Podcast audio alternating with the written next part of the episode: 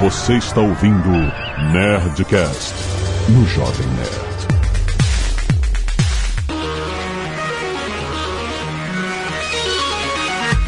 Landa, landa, landa, nerds! Aqui é Alexandre Antônio do Jovem Nerd, mais SSD, mais SSD! Eu sou o Patife e eu já perdi o emprego pra montar um PC Gamer. Eu sou o Gustavo do canal Rockets Labs e eu fiz um PC da Xuxa de verdade rodar Crysis. Eu sou Diego Kerber do Adrenaline e montar PC Gamer é fácil, galera. Eu só faço um vídeo todo dia há vários anos, então deve ser fácil. Nem precisa de tutorial. Muito bem, nerd! É, Faltou o Azagal, sim, ele não entende nada de PC Gamer. Muito bem, nerds! Estamos aqui para falar sobre PC Gamer, para falar sobre Master Race. Ainda existe essa mesma coisa de velho, Master Race? Ah, no Reddit tá forte, tá forte no Reddit também. Vamos, fa- cara, eu quero entender o seguinte: dá pra fazer, ó, PC, o que que é um PC gamer de última geração? O que que é o PC da NASA? O que que é hoje em dia o mais high-end que você pode ser? E quanto é que custa isso? Como é que a gente monta o PC gamer? Se a gente quiser montar nós mesmos, como eu fiz eh, há um ano atrás, e na cara e na coragem, que eu não fazia isso há 20 anos, quais são as preocupações que a gente tem que ter com compatibilidade? Será que eu posso comprar a parada errada? Não, o que que é melhor para resfriamento do processador, meu Deus do céu? Nossa. É água ou não é água, rapaz? Principalmente, dá pra montar o PC Gamer barato? Dá pra montar alguma coisa factível no Brasil? Eu quero saber. Logo depois do e-mail. Canelada.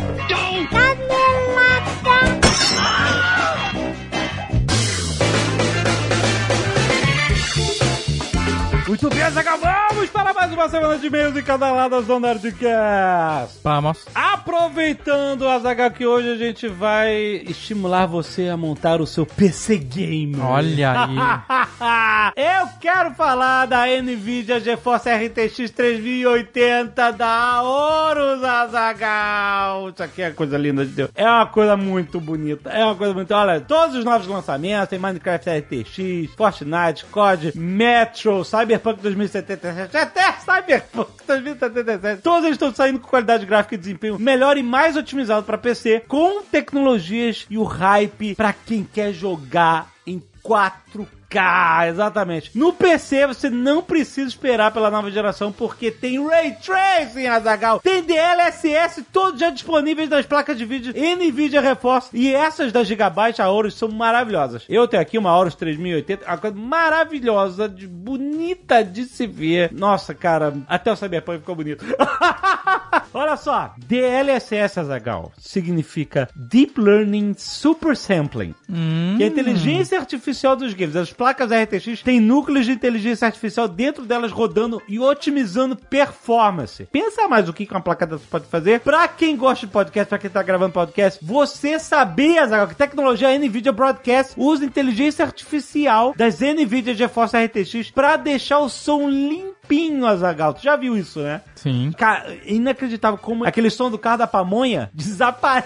desaparece. Não, o som do ar-condicionado, do Tudo. ventilador, É do ônibus no É fundo, tecnologia muito impressionante. do NVIDIA- cachorro latino. Cara, é muito maneiro. A NVIDIA Broadcast o nome. Transforma o seu cantinho do PC num estúdio profissional. É muito foda. Isso não é sci-fi, isso é real. É hoje, é RTX, um presente que a NVIDIA deu pros gamers e criadores de conteúdo em 2018. E cada lançamento de jogo, atualização, os gamers ganham de presente essa tecnologia toda. Desde as RTX 2060 até as super poderosas da RTX 3080, cara. Lembrando que a Aorus é a parceira oficial da NVIDIA GeForce no Brasil. Além das placas lindas potentes, a Gigabyte do Brasil oferece 3 anos de garantia local. E alguns modelos em específico possuem até 4 anos de garantia. Então fica ligado no selo de 4 anos na caixa. Basta apenas você registrar em até 30 dias da sua compra para resgatar o ano adicional, ou seja, 3 mais 1. Certo? Modelo Aorus ainda oferece um resfriamento ótimo para ter o desempenho para jogar. E as RTX Série 30 versão Aorus, inclusive, tem um display de temperatura na própria placa. Inacreditável. Na tela, na própria placa. A minha tem. Eu fico namorando. É muito maneiro. É muito, é muito foda. Pra você saber mais sobre a GeForce RTX, é só ir no geforce.com.br ou ir no gigabytes.com barra BR. Tem link aí na descrição pra facilitar a sua vida. E hoje, Azaghal, nós temos Nerdcast na sua timeline. Olha só, gente, hoje nós vamos perguntar o que esperar de 2021. Sim, tem muita coisa acontecendo. É um programa que a gente falou um pouco da diferença entre Wall Street e a Main Street, ou seja, uma coisa é otimismo na bolsa de valores, outra coisa é a realidade que está acontecendo. É claro que a gente tem otimismo com a vacina chegando e tal, mas também tem variação do coronavírus, muitas coisas nessa balança. E a gente vai falar um pouquinho com o Pepa que estava de férias e interrompeu suas férias para falar conosco. Obrigado, Pepa é demais, cara. Mas essas férias do Pepa são merecidas, cara, porque a carteira de recomendações da Nova Futura foi campeã em 2018, 2019 e agora em 2020, tricampeã com rendimento de 37,50% nesse período, cara. Muito bom. Também foi campeã na revista Valor Econômico com 57,93% de rendimento em 2020. Gente, 57,93% de rendimento em 2020, que foi o ano que foi. É impressionante. Vale lembrar que nesse período 2020, o Ibovespa variou 2,93%. É isso. Em 2020, a valorização do Ibovespa foi 2,93% e a carteira recomendada do Pipa 57,93%. É impressionante. Vai curtir suas férias, Pipa. então você que está aproveitando o início do ano para pensar nos seus investimentos, vai conhecer a Nova Futura. Clica no link do post, abre a sua conta com a Nova Futura, não custa nada e tem todo tipo de informação lá para você investir bem a sua grana em 2021. Certo? E Azagal, vamos lembrar que PicPay tem toda a agilidade e facilidade para sua vida financeira, ainda mais agora. Você pode cadastrar sua chave Pix e transicionar com ela até para quem não usa o PicPay, você entendeu? Que agora Sim. agora é Pix. Negócio da Pix. Você fala assim, ah, mas agora com o Pix acabou o PicPay? Não acabou o PicPay. Você incorpora o Pix no seu PicPay para você centralizar ainda mais as suas atividades econômicas. Porque agora você pode transferir dinheiro pra quem usa PicPay e pra quem tem Isso. Pix. É, porque senão você fala assim, ah, você tem que ter o PicPay. Mas aí a pessoa não usa PicPay, mas se cadastrou no Pix, você pode transferir Excelente. pelo seu PicPay Excelente. no Pix da pessoa direto. Muito, cara, muito bom. Então tô esperando porque tem link aí no post pra você baixar o aplicativo e fazer o seu Pix com PicPay. Clica aí. E atenção, Zaga, porque estamos chegando na reta final da campanha do Nerdcast RPG Coleção Cutulo. Batemos 6 milhões de reais, Azaghal, essa semana! Inacreditável, já passamos de 2 mil por cento da meta. Nossa, cara, olha só que bonito. Presta atenção, presta atenção, porque a campanha não acabou. Sim. Se você ainda está namorando a campanha, não se esqueça, você que vai entrar como apoiador agora, você vai receber todas as metas estendidas para o nível que você escolher. Não é uma coisa só de quem já estava dentro do crowdfunding. Todo mundo que entrar até o último dia, até o último minuto, vai ser contemplado com todas as recompensas do seu nível que escolher. As recompensas originais, mais as recompensas que foram destrancadas pelas metas estendidas. Então vale muito, cara, é muito valor pelo seu apoio. É muito, muito valor mesmo. E agora tem novidade, Azagal. Não só as metas estendidas, mas nós temos o Zedon! Exato, Jovem Nerd. Exclusivos deste financiamento coletivo não vai ter nunca mais. Não, jamais. Em lugar nenhum, é só pra quem está apoiando este projeto. Começando com a camiseta oficial Nerdcast RPG Cutulo, Olha. com malha 100% algodão, fio penteado, estampa em silk, exclusivaça da campanha. E além de mais, você ainda ganha um cupom de 10% de desconto da Nessor. Olha aí. Olha só. Além disso, Jovem Nerd, tem um chaveiro Aham. modelado pelo Sr. K. Oh, um chaveiro capacete prussiano do Von Basf. Olha isso, cara. Ah, caraca. Temos também a pelúcia que todos querem ter em casa. Aquele herói que não usa capa. Aquele que se sacrificou por nós. Oh, Billy! Pega essa pelúcia!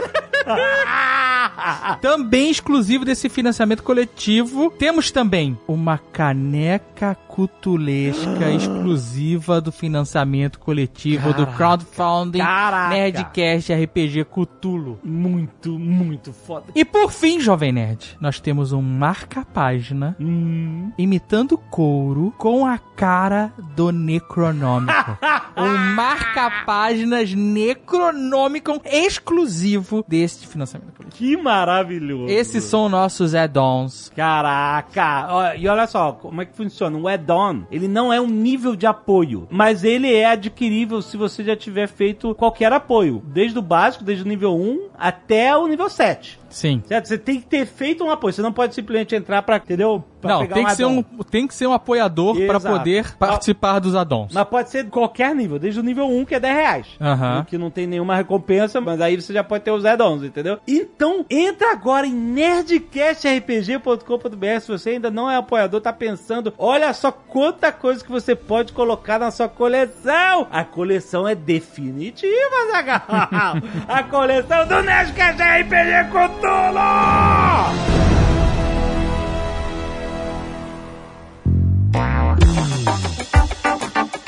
E se você não quiser ouvir os recados e e-mails do último Nerdcast, pode pular diretamente para... 22 minutos e 55 gigas de RAM. Quero agradecer os nerds que doaram sangue e salvaram vidas essa semana. Começando com um pedido de doação de sangue para Gaeri da Silva, no Emop em Recife. Quem puder ajudar, pessoal de Recife vai lá. Também tem pedido de doação de sangue para Wildes Geber Costa, no Hemorrio do Rio de Janeiro. Quem puder também. Outro pedido de doação para Wagner Marcondes Paranhas, no Centro de Hematologia em Campinas. E por último, mais um pedido de doação de sangue para Amanda de Souza Ferreira, no Hemocentro Regional de São Bernardo do Campo. Gente, se você puder ajudar, se a informação passou rápida, volta aqui rapidinho, alguns segundos para você ver. Vai ajudar essas pessoas, você pode ajudar. Tem no post também Tem informação. post também no link para você ir lá nesses centros e ajudar as pessoas. Quero agradecer ao Afonso Fraguas, Alisson Barros, Camila Mendes, Guilherme Soares, Igor Rodrigues,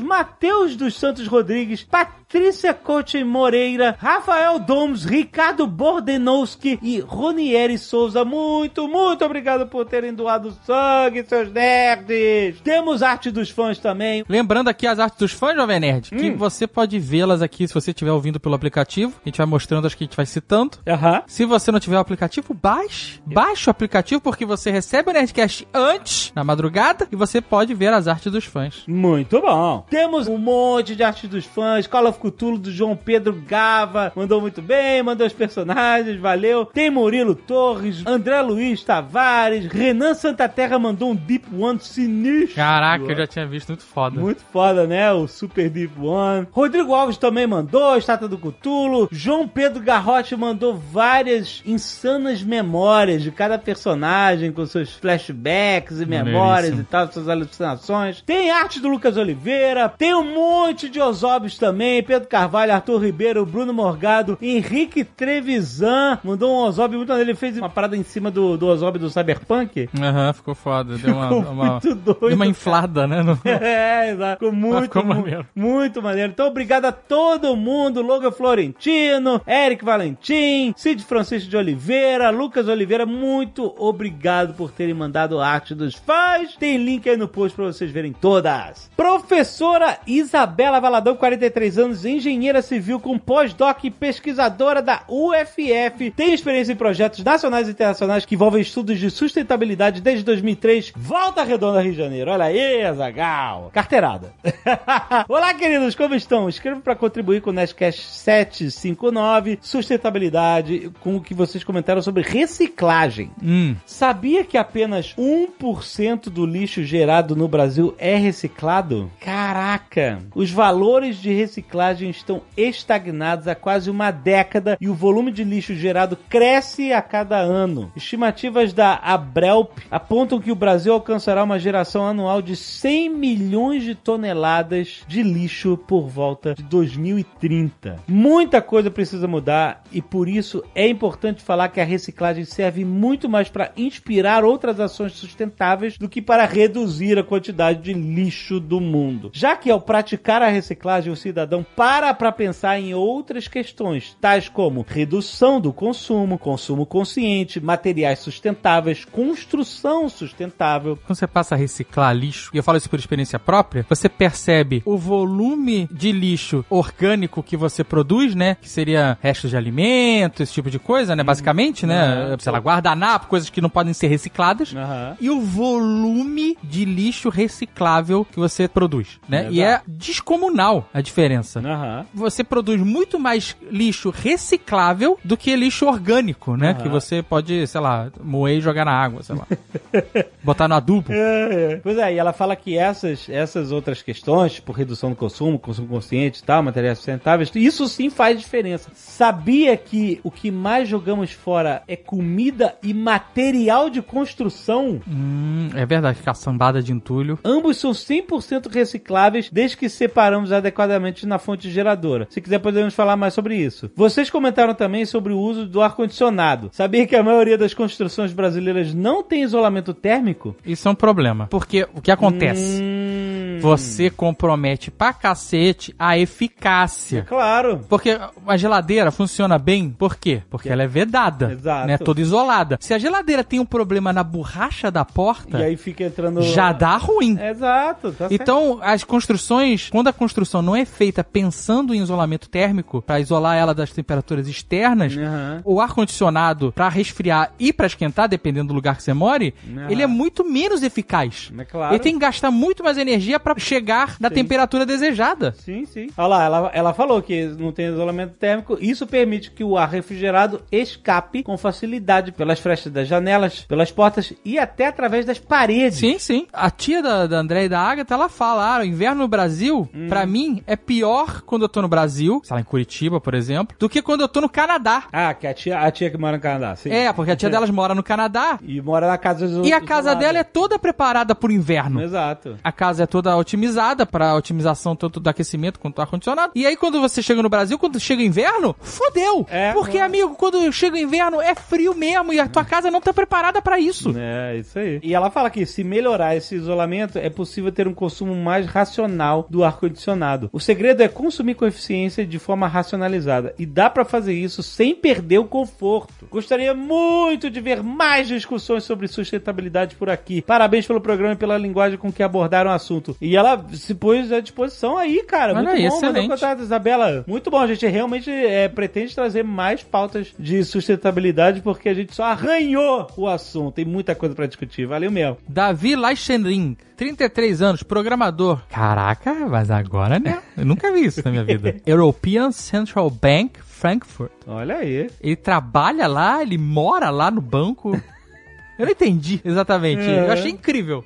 Mas eu não sei, ele mora num banco? Ele- Ele assaltou o banco e tá morando dentro do cofre? Eu não sei. Em Frankfurt? Ai, ai. Uma vez eu fui, é, passei por Frankfurt quando a gente tava indo na, na feira de brinquedos lá de, Aham. da Alemanha e eu achei uma loja perto do aeroporto que vendia produtos espanhóis. Hum. Fica a informação. Caraca, caraca, coisa aleatória. É porque tem uns produtos espanhóis, madalena, chouriço, que eu gosto muito. Fiz de achar e aí tinha lá. Foi uma cagada monstra. Era do lado da loja onde a gente Caraca, comprou o chip de celular. falou, Presta atenção, a gente "Puta foi merda." comprar. A gente chegou, né, a gente viajava, e aí tinha que comprar o chip de celular local. Ah, Pra poder se orientar. Aí eu tinha marcado do aeroporto pra uma loja que vendia chip de celular perto do aeroporto. E aí a loja era do lado dessa loja de coisas espanholas. Então eu comprei falou. o chip e comprei uma porrada de madalena, bolical, Olha chouriço, o que você fez. ramon. o cara tá necessitadíssimo de viajar, o cara foi falar Frankfurt, aí ele ligou o trigger aqui, o gatilho de memórias da Zagal. Sacou a viagem inteira de Frankfurt dele. Vai! Inclusive, quando terminou a viagem, a gente voltou pro. Porque é carro alugado, né? A gente voltou pro aeroporto, eu dei uma passadinha nessa loja e fiz a minha mala de volta também. Vai lá, vai lá. Venho dar meus dois pitacos sobre a questão da coleta e reciclagem de lixo. Em 2017, eu me mudei do Brasil para a Itália, em Lecco, mais especificamente uma cidade ao norte de Milão, no Lago di Como. Di Como. Uma das primeiras coisas que me surpreendeu foi a organização na coleta de lixo. Cada cidade na Itália possui suas leis de coleta e funcionam assim: container amarelo, papel e papelão, saco lilás, plástico, alumínio, metal e Tetra Pak. Saco verde barra branco, biodegradável, restos biodegradáveis. Saco transparente, todo o resto de lixo que não se encaixa nos acima. Container cinza barra verde, vidros. E para cada tipo de lixo deve-se colocar do lado de fora só na noite anterior ao dia da coleta. E se colocar no saco de cor errada, o lixeiro não pega o seu lixo e coloca um adesivo nele, pois se for reincidente, leva a multa. Puta, mas como é que tu vai saber de quem é? Quem foi o cara que jogou o lixo ali? Tem que botar teu Cara, com certeza não, você não lixo? abre a janela e joga o lixo na rua, né? Você deve ter um lugar certo pra botar, que deve ser na sua casa. Ah, dá, tá na tua casa. Não é assim, ah, eu vou jogar lixo hoje. Aí tu Não, pega não, o carro e joga na praça. Condomínio, condomínio de prédio, essas coisas, entendeu? Não, na casa é, tu vai tomar, ah, entendi. E mesmo que more no edifício, todo mundo do edifício tem que ser responsável. E se alguém não participar, o edifício vai tomar multa. Então o edifício vai falar, gente, que sacanagem é essa? É. Entendeu? Demorei uma semana para me acostumar a fazer tudo certo. E inúmeras vezes esquecia o dia da coleta e acumulava lixo. Mas no fim peguei o jeito. Quando me mudei para Frankfurt, em 2020, fica a dica da, da lojinha perto do aeroporto, senti a surpresa inversa. A coleta de lixo aqui fica muito a desejar. Era simples. Container verde, papelão e papel. Container preto, todo o resto, exceto vidro. Depois de três anos acostumado a separar tudo certinho, ainda hoje em casa separo os recicláveis de não recicláveis. Mas no fim das contas, devo jogar os dois sacos no mesmo container, que é bem frustrante. Acredito que a questão da sustentabilidade não deve se apoiar muito no indivíduo como ao menos eu observo hoje em dia, pois nós já pagamos impostos altos e existe um governo que é literalmente para cuidar das questões da sociedade, porém coloca a culpa no indivíduo para arranjar uma solução. Não, cara, não é bem assim, coloca a culpa no indivíduo. É Assim, parece que você tá botando tudo, ah, eu pago imposto, então o governo que se vire aí, cara. Ser cidadão é você participar de todos os processos sociais, de, de manter a sociedade funcionando, entendeu? Não, não cai nessa história de você, ah, não, o governo que se vire aí, cara. Cada cidadão pode contribuir e, aliás, isso é muito mais eficiente do que o próprio governo. É, como eu dei exemplo no Nerdcast mesmo, passado, em que Curitiba tem a coleta seletiva, mas você não é obrigado a fazer. O caminhão passa ali. Exato. E a gente, no nosso prédio, fez força para que tivesse sim a reciclagem, a seleção do lixo, para que a gente pudesse mandar o reciclável para coleta seletiva de reciclados e o resto do lixo orgânico na coleta orgânica. É, A então- gente podia simplesmente ter continuado É. juntar Ah, todo o O lixo. governo que tem que vir aqui buscar. Não, não é assim. Os cidadãos se unem e, e fazem um esforço pra ajudar a sociedade a se mover. Cara, a consciência social vai sempre ser muito mais eficiente do que qualquer lei, qualquer multa, qualquer reforço, policiamento, o que seja. A consciência social faz com que toda a sociedade, todas as pessoas, todos os indivíduos trabalhem juntos como células em um organismo. Isso é muito melhor do que simplesmente tomar remédio, entendeu? Essas células funcionarem, fazerem o organismo funcionar direito. Mas toma remédio, vacina, inclusive. Não, não, os caras assim, toma vacina.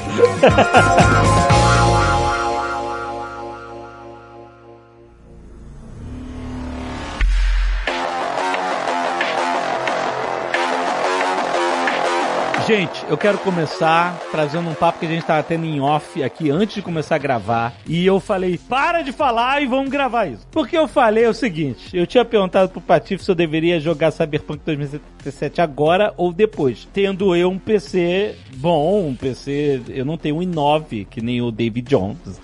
eu tenho um i7, tá?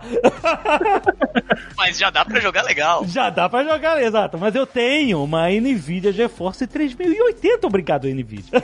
Então, então as coisas estão bem boas. É, aí eu falei, eu falei, tendo isso em vista, devo esperar que Cyberpunk 2077 se transforme em um novo No Man's Sky, aquele comeback, aquela fênix nascida das cinzas, ou eu posso jogar agora, tranquilamente. E aí, enfim, a gente começou a conversar, e eu falei, ah, a única coisa que eu acho, eu realmente vi bugs no PC, mas muito menos do que a galera dos consoles, é, e eu estaria ok de jogar com esses bugs e tal, né? Eu falei, a única coisa que eu acho caído é que, quando eu dou uma corrida, os NPCs tudo aparecem em low poly pra mim. E qual foi a pergunta do Pati? Aí o que, que o Patife falou? Onde você instalou o seu jogo, Jovem Nerd? No meu HD. HD mecânico, aquela coisa mais antiga. Ele Exatamente. fica rodando dentro do seu Faz computador. barulho, ele faz barulho, ele vibra o computador. Sim, quando eu clico no Windows Explorer pra acessar ele, ele demora alguns segundos, aí eu escuto um clack. Aí eu- ele começa a ler. Cara, esse é clássico, esse é clássico. Esse é esse. Mas você não tem nenhum SSD na sua máquina? Não, eu então, aí, aí que eu falei, para de falar e vamos falar isso gravando. Eu tenho um SSD de 250 GB para o meu sistema operacional. Fiz errado? Incrível. Não, fez certo. ótimo. É que assim, SSD, cara, tem vários tipos de SSD, né? Pra jogos não precisa ser mais do que um SSD SATA 3, aqueles quadradinhos um pouco menor. E aí, você instalou seu jogo ali, vai ser lindo. Eu acho que GTA acontecia muito isso, de pegar o carro, sair a milhão e começava a sumir coisas na tela. Mas então, eu já joguei muito, assim, GTA, cansei de jogar GTA e tal, mas eu, no PC, instalado no HD mecânico lerdo, nunca vi essa parada de ficar low poly, de ter problema de loading. Eu não lembro de ter visto, pelo menos. Será que eu... É que pode ser que como você tenha um, um hardware forte por si só, né? São componentes bons. é, não quer dizer que o HD é todo culpado disso, mas boa parte.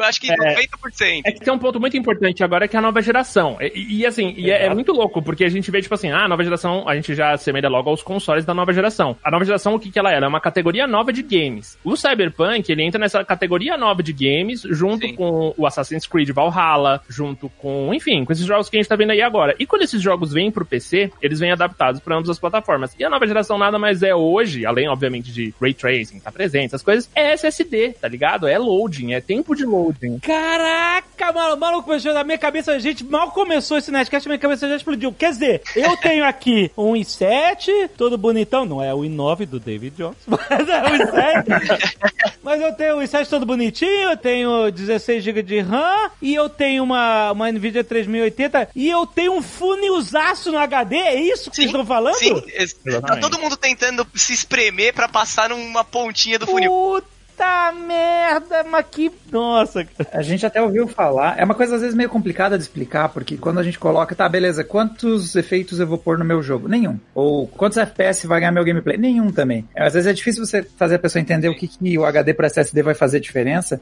Cara, é uma quantidade absurda de dados que dá pra puxar numa velocidade muito alta. Pra você que tá jogando, isso não significa nada, porque sei lá, eu não me ligo. teoricamente seria um loading mais rápido. Não somente, porque você também teria, além do load mais rápido, você diz pro programador, mano, você quer puxar 70 personagens em 5 segundos, eu carrego essas texturas todas. Mas eu não sabia, por exemplo, o Patife falou que, ah, você tem no Cyberpunk, tu pode marcar lá que você joga num HD mecânico bosta lento, e aí ele vai e, e nerfa o jogo todo pra não acontecer isso que tá acontecendo comigo. E eu não sabia disso. Eu acho que talvez, se a gente quiser usar referência assim de desenvolvimento de games e engenharia e tudo mais, talvez a gente não use Cyberpunk como exemplo. Porque tá meio o jogo tá cagado, entendeu? É meu HD lento que tá carregando cagado o Cyberpunk? Eu acho que não somente, talvez. A essa altura do desenvolvimento, como o jogo chegou, talvez As não. coisas desaparecem não é só porque o HD não tá Ó, carregando. mas vou te dar um exemplo, ó. um jogo que tem um excelente nível de polimento, um excelente nível de né, acabamento final e tudo mais. Por exemplo, o jogo do Homem-Aranha do PlayStation 4. Era determinante para a velocidade do personagem, o deslocamento pelo mapa, a velocidade do HD. Os desenvolvedores falaram, mano, o Homem-Aranha, ele tem um, um cap de velocidade, por mais que você evolua o teu personagem, porque se ele for mais rápido que isso, a gente não entrega as texturas a tempo e a cidade vai derreter na sua frente. É esse tipo de coisa que muda de um HD para um SSD. Você consegue ter possibilidade. O Homem-Aranha pode voar mais rápido, resumindo. Caraca, brother.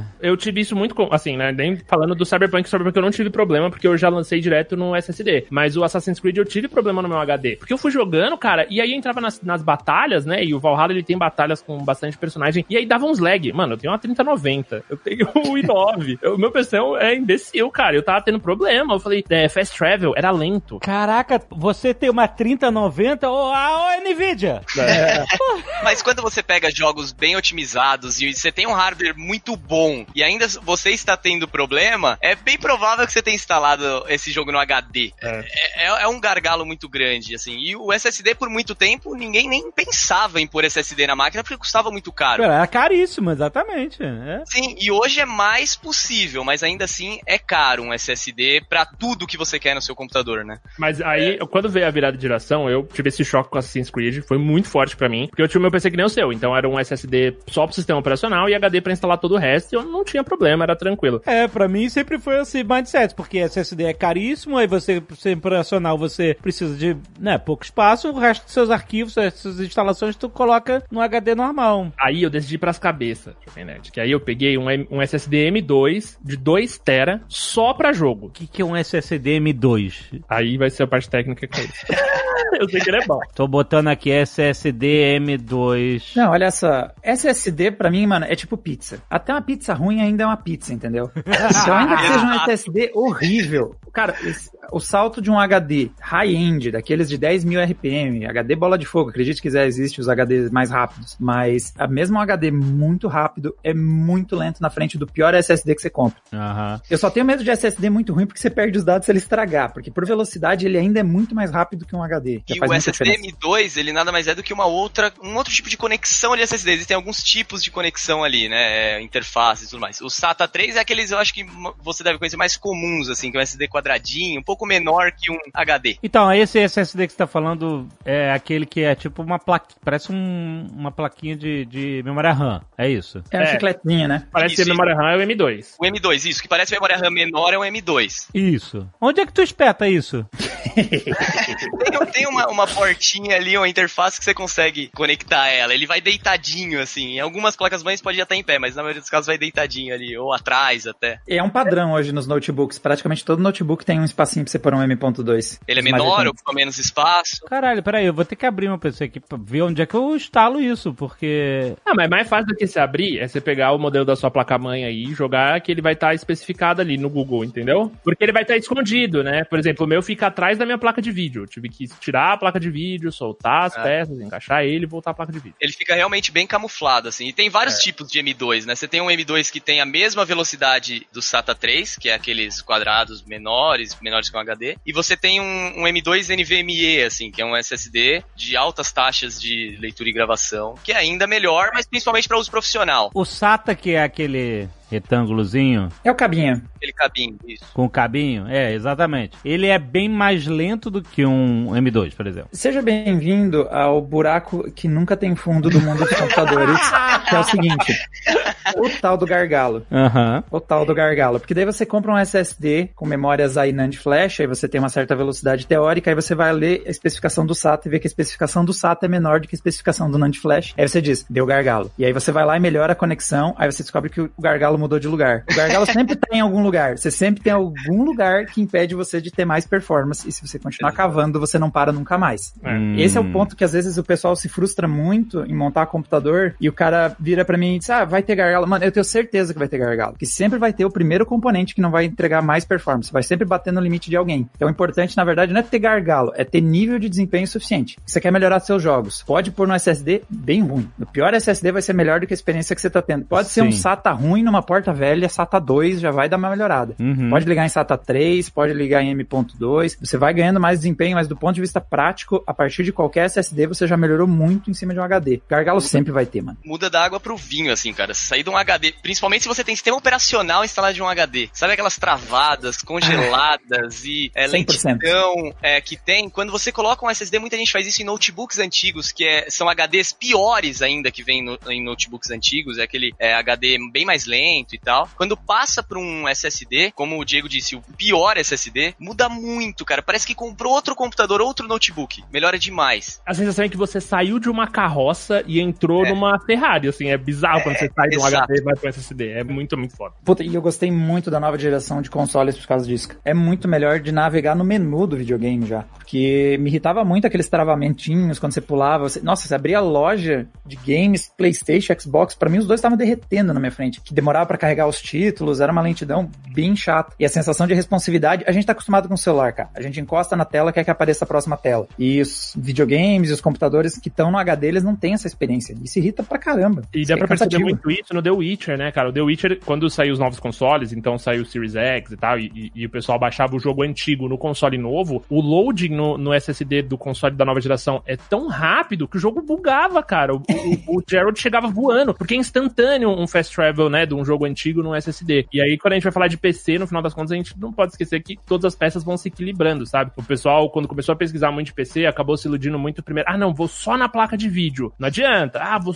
da placa de vídeo processador. Ainda Hum. tem coisa, sabe? Então, tipo, é um processo de equilíbrio e quando você vai montando, escolhendo as pecinhas, assim, esse, esse termo gargalo, a primeira vez que eu ouvi ele, eu quis chorar, porque eu tava com meu PC gargaladinho. Olha aí, olha aí. Ó, ó, mandei aí, ó, dá uma olhada aí no grupo. Esse é Samsung 860 Evo SSD 1TB placa M2 SATA interna Solid State Drive. Não, já dá um coice, já dá um coice, já dá um coice. Mas tem algo melhor do que isso? Cara, sim, até porque a diferença de um SSD maior, se você for pegar, é melhor, né? Se for pegar uma nova geração e tudo mais, o investimento é muito alto. E a diferença de desempenho é muito sutil. Às vezes não compensa você migrar. O que você tem é muito bom. Mas assim, você quer saber se esse é o melhor SSD? Obviamente que não. Sempre tem uma coisa melhor do que você tem para te humilhar. Não, mas eu não quero pagar, mas eu não quero pagar os torres da minha. Você tá mostrando para mim um NVMe PCI 3.0, se eu não me engano, essa conexão aqui, já tem o 4.0. Você precisa? Não. Mas te põe numa pressão de que não é bom o bastante o que você comprou sempre, porque essa é a vida do cara que monta PC. E a diferença de preço é muito bizarra, assim, é não, muito é absurdo. alta. E o desempenho é sutil que você vai ganhar, entende? É, na prática é pouca jogos, diferença. jogos eu acho que você não vai nem sentir diferença. Ah, você acha que eu não ia sentir nem diferença se eu escolhesse um, um SATA 3 do que um M2 desse? Assim, aproveita o embalo, já que você tem aí. Tem que ver se. Dá uma olhada se seu computador tem uma porta M.2, né? Que a gente tá falando aqui, a gente nem sabe se ela tem conexão. A minha placa, bom, eu vou olhar na minha placa-mãe, mas é, ela é moderna, é de um ano atrás. Eu, eu imagino que todas. Ah, sim, com certeza. Placas de um ano tem todas praticamente. Mas eu acho que você terá que ficar nesse no PC Express 3.0 mesmo, por se tratar do Intel. Até acho que o Diego vai saber dizer até melhor Ah, que eu, sim, mas, sim. mas você não vai poder pôr um 4.0 nessa placa-mãe destinada para Intel, isso no geral. É, Cê- É, é porque você tem um i-Core 7, apesar de não lembro quem tem um i9, você tá bem chateado de que eu me perdi. é o David Jones. E o Patife também. não, na minha máquina tem um i9 aqui também. Eu ia dizer que eu tava contigo, mas não. Não, eu tô com o i9 aqui também, desculpa aí. ah, porra! Vai, Gustavo, fala que você também tá de 9, por favor. Cara, infelizmente eu não tô de 9. Ah, muito obrigado, tá? Eu adoraria ter um i9 aqui, mas não, não tenho. Mas mesmo i9 é um bom exemplo de às vezes você ter um canhão que não precisa. Pra jogar o i7 resolve. Se você tá montando uma máquina gamer, vai de i7. Só que a pessoa que tem i9, claro que tem que contar a vantagem. Porque, né, pra isso que você montou uma máquina high-end, pra tirar sarro dos outros. Porque taxa de quadro às vezes nem é tão maior assim, não.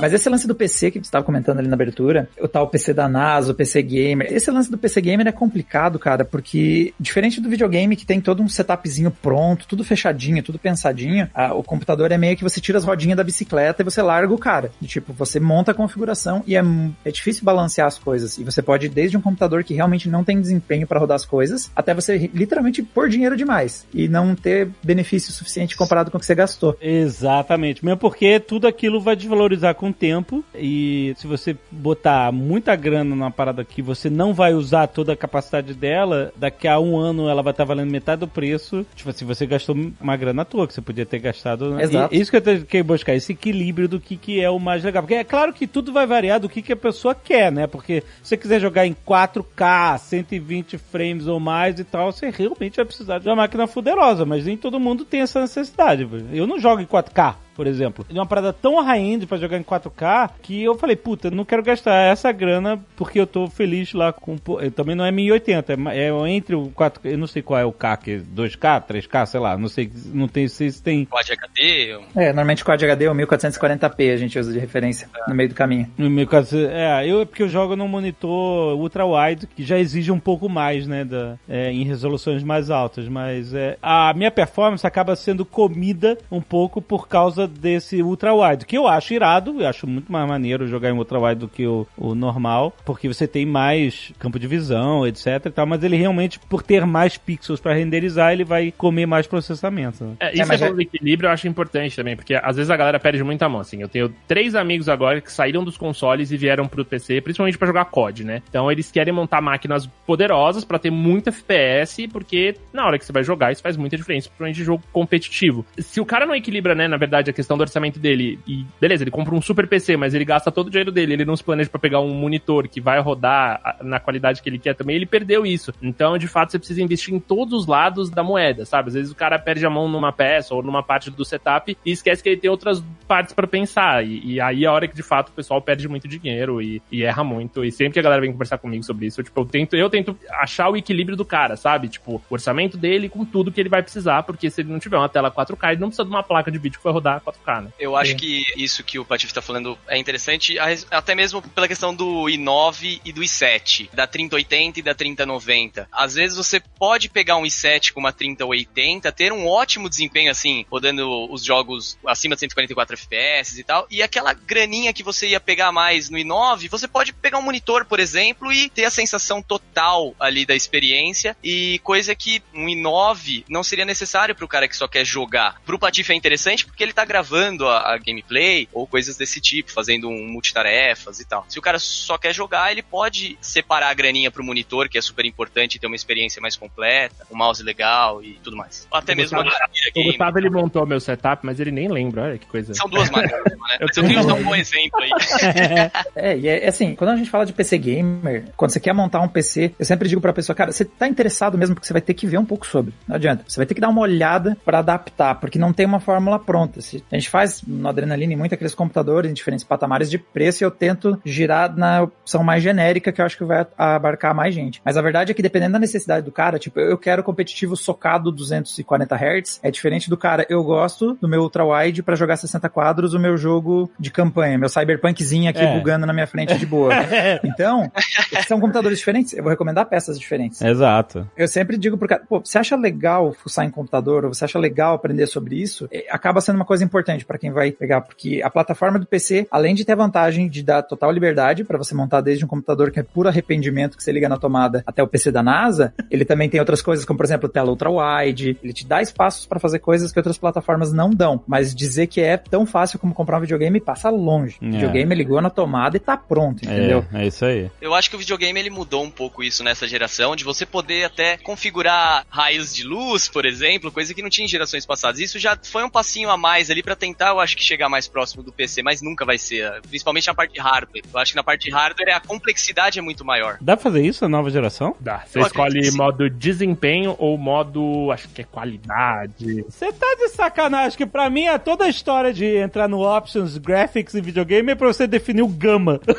Não, você- não, você, prepara aí, cara. Porque quando a gente fala, por exemplo, Devil May Cry Special Edition, né? Que saiu adaptado para Xbox e pro Play aí de nova geração. Você tem o modo alta taxa de quadros, você tem o modo Ray Tracing, Performance, você tem o modo Ray Tracing qualidade e você tem. Pera, tem mais um modo que eu já não lembro mais qual é. Então, mas eu entendo essa mudança de configurações, botar Ray Tracing ou não, num PC que aí vai depender da, do rig de cada um, do PC de cada um. No videogame, como todo mundo tem o mesmo hardware, você simplesmente vai estar trocando frame rates por isso, é isso? É, que você tem que é. trocar, ó. Porque, por exemplo, você pode ter, ó, vou te passar todas as opções. Você pode ter Devil May Cry a 120 Hz, 120 quadros. Certo. Mas você não pode ter Ray Tracing e não pode ter 4K. Você pode ter 4K Hum, e pode ter Ray Tracing. Mas ele vai rodar abaixo dos 60, acima dos 30. Ele vai oscilar. Ah tá, mas não abaixo de 30, não vai ficar toscão. Não, não cai de 30. Mas, mano, pra quem veio de 60, quando você se aproxima dos 30, você sente a pancada. Sim. Perde desempenho. É notável que ele não tá rodando. Eu joguei Red Dead Redemption inteiro em 30 FPS, assim, ah,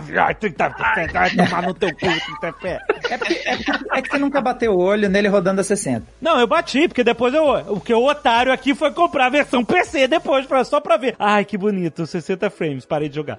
É, mas, mas aí, imagina você voltar pra 30 depois que você viu os 60. É difícil, cara. Não, não dá pra voltar. Não dá pra voltar. É difícil. Mas Aí PC você pô- também tem esse público que quer desempenho e quer qualidade de imagem, né? O, o pro player de CS, ele não quer qualidade de imagem, ele quer a menor densidade possível ali na fumaça pra conseguir ter a maior competitividade possível. E Sim. tem o player também que quer jogar Cyberpunk no Ultra, por exemplo. Esse eu não sei se ele vai conseguir, mas Assim, é, é claro, é outra filosofia. Filosofia é competitividade, né? Mas eu lembro que no Battlegrounds não tinha uma parada de que se você colocasse no, u- tudo no ultra low, você conseguia ver melhor o, o personagem longe, porque tinha menos vegetação. Tirava grama, é. Tira Sim, grama. sim. E, cara, mas isso é antigo, assim, dos jogos no geral. O COD, antigamente, se você tirava é, os gráficos, você tirava smoke. Então o cara jogava um smoke e não tinha smoke, cara. Isso é, isso é real.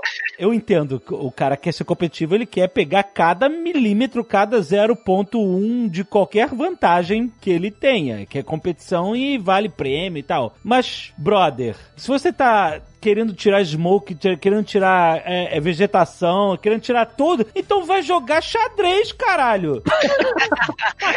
então, porra, vai jogar jogo de, no Excel, cacete. Cara, tipo, porque, cara, que aí você perde a experiência. É porque eu sou o cara de eu, eu entendo, galera, mais uma vez, eu entendo a competitividade, você quer 0.1% de vantagem em qualquer parada. Mas aí eu acho que perde muita experiência. Não me, não me dá vontade de, sabe, mandar um. Sabe qual que é o negócio? Assim, eu peguei todas as etapas do videogame, principalmente do competitivo de tiro, assim. Então eu jogava no console antigamente. Então eu ligava o meu console no cabo, aquele cabo amarelo, branco e vermelho, numa TV de tubo ah. e jogava ali na TV de tubo. Eu jogava 10, 20 horas do COD e aí aquilo ali, beleza, foi legal, aprendi, bonito, uau. Aí tem uma hora que você fala, porra, eu não tô escutando o cara que tá do meu lado. Aí você troca o som da caixa de som da sua TV por um headset, entendeu? E aí você vai começar a escutar melhor. Eu entendo, claro. Eu, então, mas eu acho que é isso. No final das contas, é, é, é. esses pequenos passos em busca do desempenho, entendeu? O CS. Acho, é, né? acho que você não é. entendeu, não entendeu a filosofia. Que mané grama, mano. Eu quero ganhar, pô. É, eu quero ganhar, entendeu?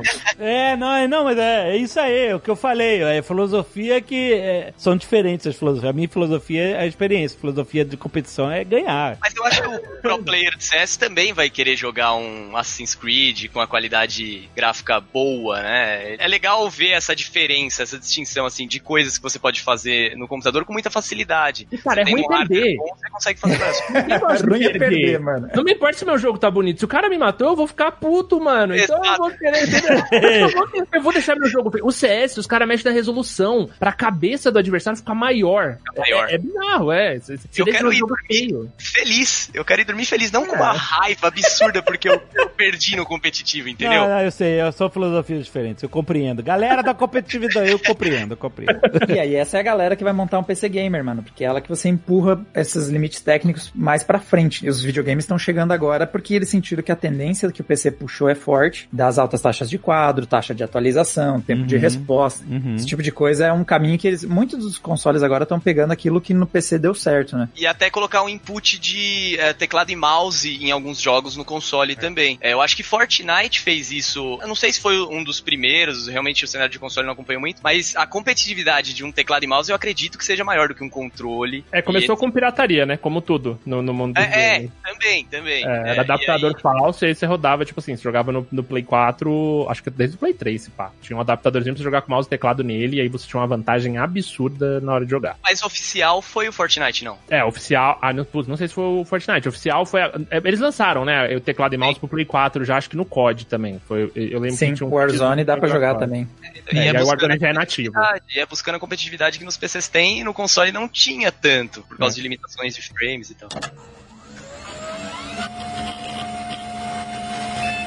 Falando de competitividade, uma outra parada de, em termos de hardware que eu fui aprender na hora de comprar um monitor novo, que acabou sendo o ultra-wide aqui, eu comecei a pesquisar um pouco sobre, né, tem monitores e monitores, né, todo tipo de monitor, né, e o que que ia me servir melhor. E aí tem uma, uma parada super básica de monitor que define muito, tipo assim, não tem certo e errado e não tem melhor e pior, dependendo do seu objetivo, que por exemplo é a diferença entre os painéis TN e IPS, né, porque pra, na forma mais leiga que eu consegui entender e eu consegui lembrar da minha própria experiência, os painéis TN são até mais baratos porque quando você angula a sua visão, ou seja, você tá vendo de frente, ele tá com um, um set de cores. E aí quando você vai botando a cabeça pro lado e vai vendo ele num ângulo que sem ser 90 graus, ele tende a ficar mais roxo, sabe? Eu não sei, talvez você já tenha visto isso em vários monitores, sei lá, de recepção, de alguma coisa assim, ou então você mesmo tem um monitor assim e tal, que aí as cores vão ficando meio invertidas e tal. Quanto mais você angula, mais bizarro fica, né? E esse painel e o IPS, ele é o contrário, ele, é de uma forma você não importa o ângulo que você olhe, ele é bem mais fiel à cor. Então você vai, você vai trabalhar com gráfico, com vídeo, edição e tal, não sei o que. Os painéis IPS são os melhores porque você vai ter mais fidelidade com as cores, etc. Não, não vai mudar a cor de acordo com o ângulo e tal. Aí os IPS são mais caros por causa disso e tal. Mas os painéis TN têm uma taxa de resposta muito mais rápida que os IPS. Então a galera que joga competitivo, todo mundo joga de painel TN porque a taxa de resposta é, assim, muito mais rápida. Eu não percebo porra nenhuma diferença, mas, mas quem tá procurando 0,1% de vantagem vai achar essa diferença ali, né? É, o que acontece muito também é você às vezes tem essas limitações, um tem tempo de resposta mais rápido, outro tem imagem melhor, isso não sei o que, não sei o que. Normalmente tem um monitor super caro que traz meio que tudo junto, mas normalmente aí o orçamento estoura. Às uhum. vezes a gente tem essa situação. E acaba sendo você definir prioridades, porque às vezes você tá até falando só que a imagem fica pior. Tem monitor que ferra a imagem e é de propósito, cara. Ela zoa com os contrastes pra você enxergar aquele cara que tá num canto escuro. Caraca. Aquele monitor para competitivo. As cores são lavadas e é de propósito. E os contrastes são todos errados, justamente para você ver as coisas melhor. Aí você vai ver um filme ou vai abrir um, uma foto, é horroroso. A gente tem alguns monitores que a gente tem no Adrena que são dessa lógica focado em competitivo, que eles não servem para você, por exemplo, trabalhar, é meio chato porque as cores são muito fracas e não dá para trabalhar porque se eu for mexer numa imagem e editar ela, eu vou entregar a cor errada. Então, essa porra não é doping? não pra estar jogando com um monitor merda que você vê o personagem com um quadrado gigante na tua tela e você atira com mais facilidade. Doping. Olha, nós, nós temos alguns exemplos nos monitores de algo que é bem nesse limiar. Então, por exemplo, tinha alguns monitores, acho que a Gigabyte já trabalhou com isso, a Asus também, bastante marcas já trabalharam com esse conceito de dar um feedback visual do áudio. Então, por exemplo, a pessoa te deu um tiro de uma certa direção. O monitor pisca no canto da não. tela para indicar a direção que foi. E aí você tem uma noção mais clara de qual direção o tiro veio. Caraca, brother. Isso é doping. Isso é doping digital. Isso é doping via hardware. Isso é doping via hardware.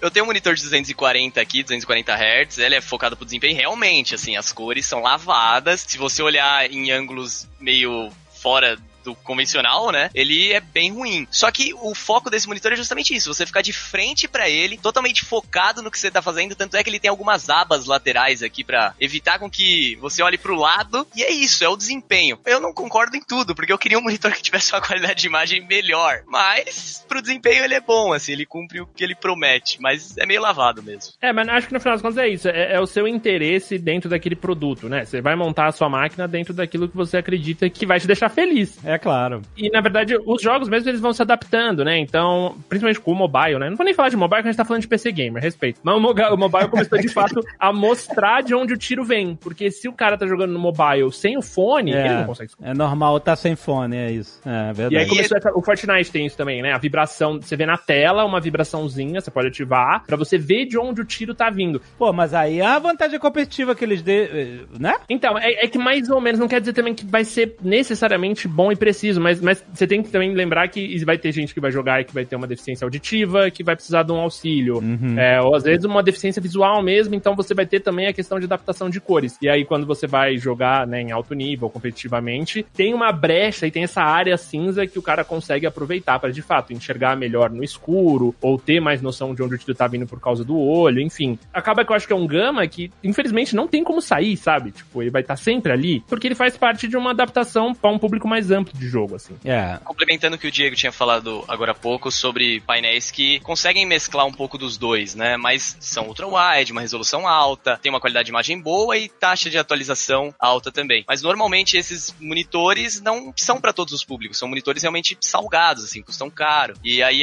você acaba tendo que fazer uma escolha específica, o que às vezes pode doer também, fazer uma escolha de desempenho quando chegar você vê que a imagem não é a que você queria. Né? Então é, é difícil realmente a recomendação de hardware, principalmente para quem não sabe bem ainda o que quer, sabe? Não tem muito trânsito na área. No meu caso competitivo, o meu gargalo tá na mira mesmo. é, eu, eu posso ter o monitor mais é, em alto contraste, taxa de resposta, o mouse cabeado com 0,1 ms a mira não adianta. é, tô nessa filosofia. Por isso que meu monitor aqui em casa é ultra wide. Ultra wide é muito bom para quem quer jogos mais imersivos, né? Aumenta é, o campo de visão. É legal. Apesar da vantagem competitiva também. E eu já vi na prática isso. Não, então, Overwatch não deixa. Ele deixa a faixa preta e você joga. Ou, na melhor das hipóteses, estica, né? Você tá, na verdade, com a proporção 16 por 9 esticada para 21 por 9. É, ele, ele, ele não deixa você ver mais do que outras pessoas. E... Ou aquele monitor de 49 polegadas também. Aquilo é um ultra pra você ver. Aquele treco me deixa meio tonto, pra ser sincero. Deixa, eu acho que é cara, muito deixa pra mim. Eu fico meio Deixa tonto no meio. Aquele ultra, ultra, ultra wide? É, é ultra, ultra master wide, é gigante. É, não, aquele é demais, é too much. Realmente. É, não, aquele lá realmente o cara fica desorientado. É. É muito Mas eu- bonito ver de longe a imagem ali, o jogo rodando, mas de perto você fica meio zonzo. Ah, um simuladorzinho de corrida fica surreal, né? É, então até acostumar, né? No começo. Não, aí tu compra o VR logo, cara. E eu passava mal com o VR também. Os primeiras gerações, assim, o DK2, nossa senhora, era muito difícil de acostumar. Eu saía de lá passando mal real.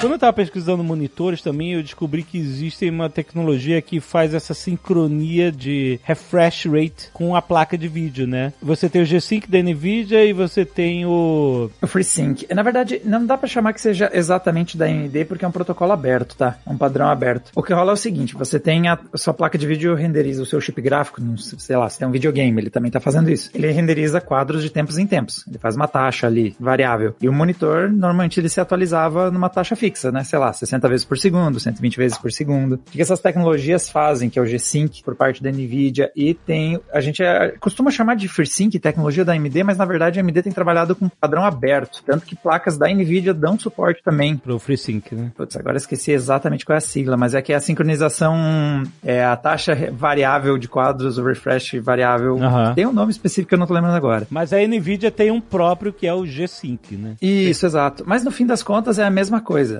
O que as duas coisas fazem? O G-Sync ele usa um chip proprietário da NVIDIA, por isso que precisa o monitor ser compatível, a placa ser compatível. A tecnologia da AMD é a que está presente, também tem compatibilidade em NVIDIAs, em algumas versões mais recentes, está compatível na AMD e também é o que um protocolo que trabalha os consoles e tem monitor que já está dando suporte. A tecnologia, ela se chama Adaptive Sync. Essa tecnologia diz o seguinte, ela faz a comunicação entre o seu videogame, o seu computador, com a sua tela, para dizer para a tela quando ela se atualiza. Então, o que acontecia? Nós tínhamos o problema do que era a tela se atualizava quando a placa de vídeo estava na metade do trabalho. E aí você, o novo quadro na sua frente era metade quadro velho, metade quadro novo. E aí o que acontecia é aquela pessoa que parecia partida no meio, assim. A atualização ela é feita de linha por linha de pixels no monitor, certo? Ela começa lá em cima e ela vai glen, glen, glen, glen, descendo. Vai descendo, é. E aí o que rolava era o seguinte, é que a, a- como tá variando a produção de quadros no seu PC, chegava uma hora que o monitor virava, mano, placa de vídeo, hora de um quadro novo. Ela disse, eu tenho um quarto de tela pra te oferecer aqui. Então beleza, mostra esse um quarto e o resto a tela velha. Aí aconteceu aquele tearing horroroso. Você vê aquela quebra da imagem, né? Acontecendo. Quadro Isso- velho e quadro novo. Isso acontece muito em alto desempenho. Player de CS, esses jogos com 600 FPS e um monitor de 240 Hz. É, acontece É. muita quebra. E tem a solução de você, por exemplo, que é o famoso V-Sync, né? Que é você dizer, não, beleza, o monitor não tá pronto. Então tá, eu espero ficar pronto. Aí o- a placa de vídeo termina o quadro, espera a vez do monitor se atualizar. Aí o que acontecia? Você tinha muita latência. O jogo ficava menos responsivo porque você tá literalmente vendo um quadro velho que ficou pronto faz uns milissegundos atrás. É, ele fala assim: não, não, não, não mostro, não mostro o novo ainda não, que eu ainda não terminei. Não mostra o novo, não. Aí você, exatamente, você tá vendo. Aí com esse Adaptive Sync, essas tecnologias, né, de sincronização adaptiva, a tela se atualiza, digamos, 120 de 30 a 120 Hz, né? 30 vezes por segundo ou 120 quadros por segundo. Ela vira pro chip gráfico e diz, tá, o quadro tá pronto? Não, tá, vou esperar um pouquinho mais. E vai esperando até o exato momento em que o quadro tá pronto. Aí ela vai dizer, beleza, mostrei. E aí o que acontece é, você resolve o problema de latência, porque realmente você tá vendo um quadro que foi feito há pouquíssimo tempo atrás, porque ele não teve que esperar o V-Sync, fazer todo o ciclo, os dois se baterem, digamos assim, né? A quadro novo e a tela tá pronta, as duas coisas são é, encadeadas, então você vê o quadro 100% feito, então não tá tudo despedaçado na sua frente com quadro velho e quadro novo tudo junto, e também com o mínimo tempo possível para exibir, reduzindo o atraso. Daí é dar aquela sensação que o jogo é responsível, você aperta o botão, a coisa acontece, sabe? Cai muito bem para essa geração nova de consoles aí a 120 Hz, é uma coisa que faz bastante diferença. Então, se você tem um monitor com essa tecnologia, o FreeSync, o G-Sync, etc., que está sincronizado com sua placa de vídeo, você não precisa ir lá e ligar o V-Sync no jogo. Não. A tela se atualiza, tem quadro novo, beleza, vou mostrar. Não tem quadro novo? Tá, eu espero um pouco mais e quando der, vê aí, melhora aí, seja melhor. Se você ligar, você vai estar ligando um negócio que não há necessidade e é menos, é menos responsivo que o próprio pra comunicação entre a placa e o monitor, é isso? É, porque se você liga V-Syncs da vida, que é normalmente a solução, é você obriga a esperar o quadro ficar pronto. Então você adiciona um tempo de atraso, porque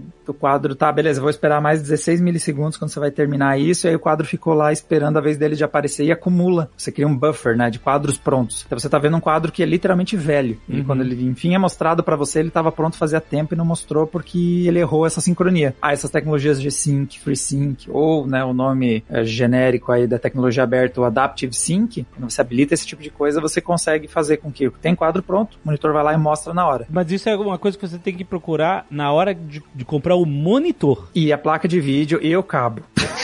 Tá bom. Caraca, realmente não tem fim. O variar. gargalo não tem fim. O cabo foi muito bom, velho. É triste. É porque assim, ó, quando começou a tecnologia do Adaptive Sync, ela foi feita principalmente em cima do protocolo DisplayPort, que foi o primeiro a dar suporte. Que inclusive eu tenho uma raiva de HDMI, a gente usa HDMI demais pro meu gosto, porque DisplayPort é tão melhor e a gente fica usando HDMI. Ah, eu uso DisplayPort, aí é melhor que HDMI, né? Quase sempre você tem compatibilidade com tecnologias melhores. Então, por exemplo, o Adaptive Sync, ele agora está disponível no HDMI. Ele está em versões mais recentes, não sei se é a 2.1 que deu suporte, qual a partir de qual que entrou, 2.1C, sei lá, a gente começa a se perder nessas siglas. Mas o DisplayPort tinha suporte há muito mais tempo. Então, por isso que ele chegou primeiro no DisplayPort e agora está disponível via HDMI. Ele é um protocolo de comunicação, né? Então, até o fucking cabo tem que dar suporte. e as conexões no seu monitor e sua conexão na sua placa de vídeo também tem que dar suporte. É. Esse negócio de cabo é outra coisa. Eu odeio cabo que evolui. Mano, eu acho que o HDMI cabo pra trás, velho. A gente já tinha que estar no DisplayPort. Você compra um negócio hoje e vem USB, é, micro USB. USB-C, USB-C. Eu amo USB-C. USB-C. É maravilhoso. Eu quero Eu só também, mas imagina se, se sua placa-mãe não tem entrada pra USB-C. Mas tem que ter, é por isso. Chega, sabe? Eu, eu acho que evoluir é isso, sabe? Tipo, deixa micro USB pra trás, deixa HDMI pra trás. Vamos sempre pra frente. USB, agora todo USB é C. Pô, que raiva, velho. Isso é triste, né, cara? Porque retrocompatibilidade também é uma delícia, porque você pega aquele cabo velho pra cacete na gaveta e ele ainda serve pra conectar algumas coisas. Sim. Porque é retrocompatível e tudo mais. Mas aí você Igual começa a chegar, se dá de cara com essas coisas do tipo, tá, mas o cabo e a conexão e o monitor tem que ter suporte. Eu tô realmente recebendo muita pergunta da galera que quer comprar um monitor de alta taxa de quadros e quer ligar um videogame, quer saber se vai dar certo. E muitas vezes os monitores, principalmente quando são pra PC, eles consideram que o cara vai ligar no DisplayPort pra ter altas taxas de quadro. E aí às vezes o DisplayPort é 1.4, que dá suporte, só que o HDMI é um HDMI velho, e aí não vai dar suporte. E o cara vai ligar o videogame, que só liga por HDMI, e vai dar ruim. E aí automaticamente você vai julgar o cabo, né? E não necessariamente, mas pode ser só o monitor que. É, e agora tem isso também, né? O cabo, o HDMI, agora ele tem um HDMI 2.1, ele tem um HDMI. Nossa, é, é tanta nomenclatura de cabo. Eu comprei uns seis cabos errados esses dias, velho. Puta arma.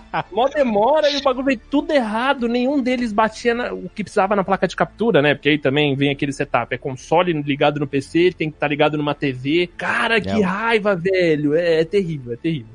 É, e aí essa é, é aquela disputa entre trocar o formato para garantir que você esteja nas conexões corretas ou dar retrocompatibilidade para um milhão de anos atrás, mas aí você tá ligando, tipo, sei lá, seu HD externo num cabo USB 2.0 e tá copiando que é uma droga a taxa de trans- transferência e a culpa é do cabo velho, mas ele encaixou e tá funcionando, então você tá usando. Você tá dirigindo uma Ferrari com roda de bicicleta. É tipo, É tipo isso, tipo isso.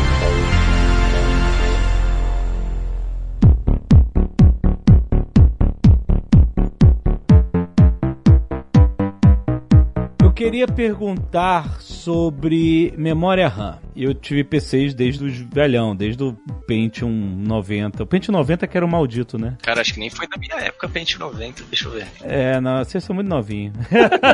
Mas assim, eu lembro, eu lembro que memória RAM sempre foi um grande gargalo pra mim. E aí eu falei assim: ah, agora que eu tenho grana, vou comprar um PC fodão e eu quero 128 de RAM. Aí eu falei assim: calma, calma, calma, calma. Você não precisa disso. Só se você fosse renderizar um filme de Hollywood, você ia precisar dessa memória RAM e tal, não sei o que. Você pra jogar 12 já tá mais do que ok. Mais do que isso, você tá meio que. É luxo. É verdade isso? Como é que funciona hoje pros PC gamers? Abas do Google Chrome consomem os 128 GB de memória. eu fiz um teste, eu abri 5.870 abas do Google Chrome Nossa, mãe! e aí crashou. Porra, cara, você também. Caraca. Mas ele nem começou a endereçar HD até pra tentar dar um jeito? Não, ele Que começou. coisa. O problema é que eu não conseguia mais abrir. Ele começou a travar demais. E aí ele começava a fechar as abas. E aí era lutar contra a máquina, né? Aí não dava mais. Ah, cara, aí a máquina deve assim, cara, você tá de sacanagem. Você tá de brincadeira. Por quê? Eu gosto de pensar a memória tipo mesa, ou espaço de trabalho, porque, assim, quanto maior a mesa, melhor você consegue distribuir as coisas que você tá usando. Uhum. Às vezes você reduzisse o tamanho da mesa, você até continuava conseguindo fazer o que você faz. Mas aí você começa a ter uma dificuldade. Tem que tirar uma coisa da mesa, vai pôr outra, e assim vai indo. E memórias, em geral, eu vejo meio com essa vibe, assim. Você precisa ter o patamar a partir do qual é suficiente para tudo que você precisa abrir, jogar, carregar. Então, por exemplo, jogos hoje em dia, normalmente você não monta uma máquina com menos de 8. 8 GB é o mínimo, assim, para você montar qualquer PC gamer. Mas se você não quer se incomodar com uma aquisição a médio prazo ou até curto prazo, o ideal é ir para 16. Hoje em dia tá realmente alguns jogos pedindo 16 GB. Então, mas mais do que isso já é exagero. Depende do que você vai fazer. Aí se você trabalha, por exemplo, você edita no Premiere projetos gigantes, a After, faz modelagem 3D, aí 32 pode ser uma gordurinha bem-vinda para um projeto muito grande em 3D. Mas pra jogar, jogar no Ultra. Jogar 16. jogar 16, jogar 16. É, tanto que eu, eu passei aqui agora, eu tive problema, né? Eu tava com 32 nos dois PCs. E aí eu tive problema na memória RAM do PC de streaming, né? Que é o PC que eu edito, que é o PC que eu faço live. Caraca, ah, bom, eu ia falar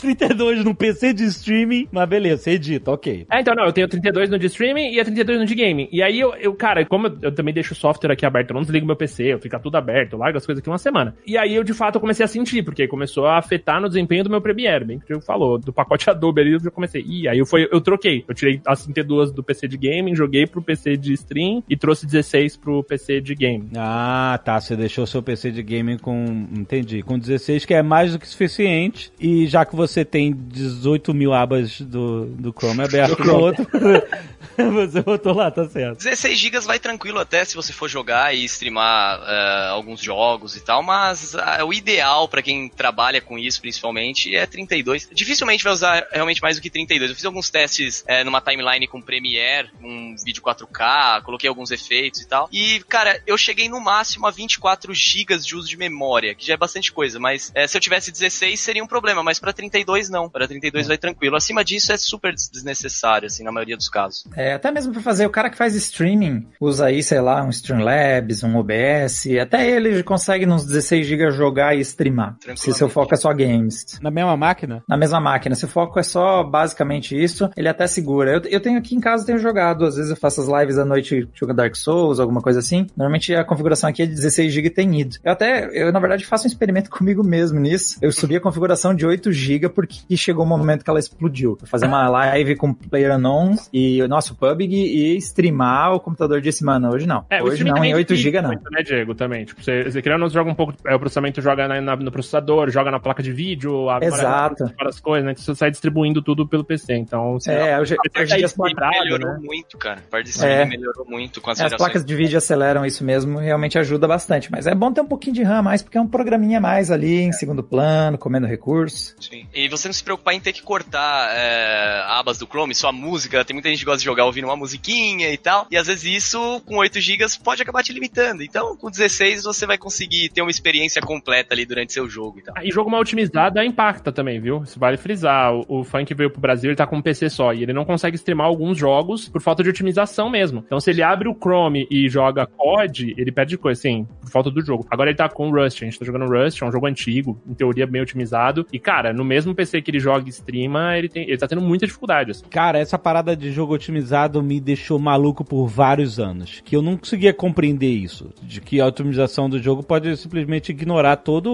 a potência de máquina que você tem. Então, pra mim, o benchmark de está na hora de trocar a configuração do seu PC era Far Cry. Aí, ó, ah, lançou o Far Cry novo. Aí eu vou botar e pô! Tá, tá, tá, frame rate 12 frames. O que que tá acontecendo, cara? Minha máquina é boa. Aí eu rodava os outros jogos. Pô, ele tá... Ah, mas o Far Cry, ele é tão foda que ele realmente precisa de mais máquina. Eu ia lá, ah, comprar placa de vídeo nova e tal, não sei o que. E melhorava. Aí depois eu fui aprender que, que geralmente, historicamente, os Far Cry, eles eram jogos mal otimizados pra PC. E era de se esperar que eles rodassem mal no PC. Não era culpa da minha máquina, eu tinha boa máquina. Era só o Far Cry que era mal otimizado. Mas justamente se você tem um bom computador, um computador potente, dificilmente você vai notar uma má otimização igual você jogar Cyberpunk com uma 3090, um i9, aos trancos e barrancos ali, você não vai perceber que o seu computador tá é, usando pouco recurso, Uhum. a placa de vídeo não tá conseguindo ter, é, usar a- o que ela deveria, é, porque você tem uma máquina forte. Agora, se você tiver uma maquininha de entrada ali, intermediária, é, essas mal otimizações vão começar a ficar mais Você evidentes. instalar o Cyberpunk no HD e tal. Caraca, eu tô me sentindo muito otário, cara. Que otário. Putz, grilo. O grande problema é que você tem um i7 e não um i9. Se ele colocasse um i9 com esse HD e não resolvesse o problema, ia ser muito triste. Não é? Mas ela deixou desesperado já. Ele eu não acredito, eu poderia ter gastado tão menos aqui só um HDzinho, cara. Não precisava comprar um water cooler triplo pra segurar o meu i9.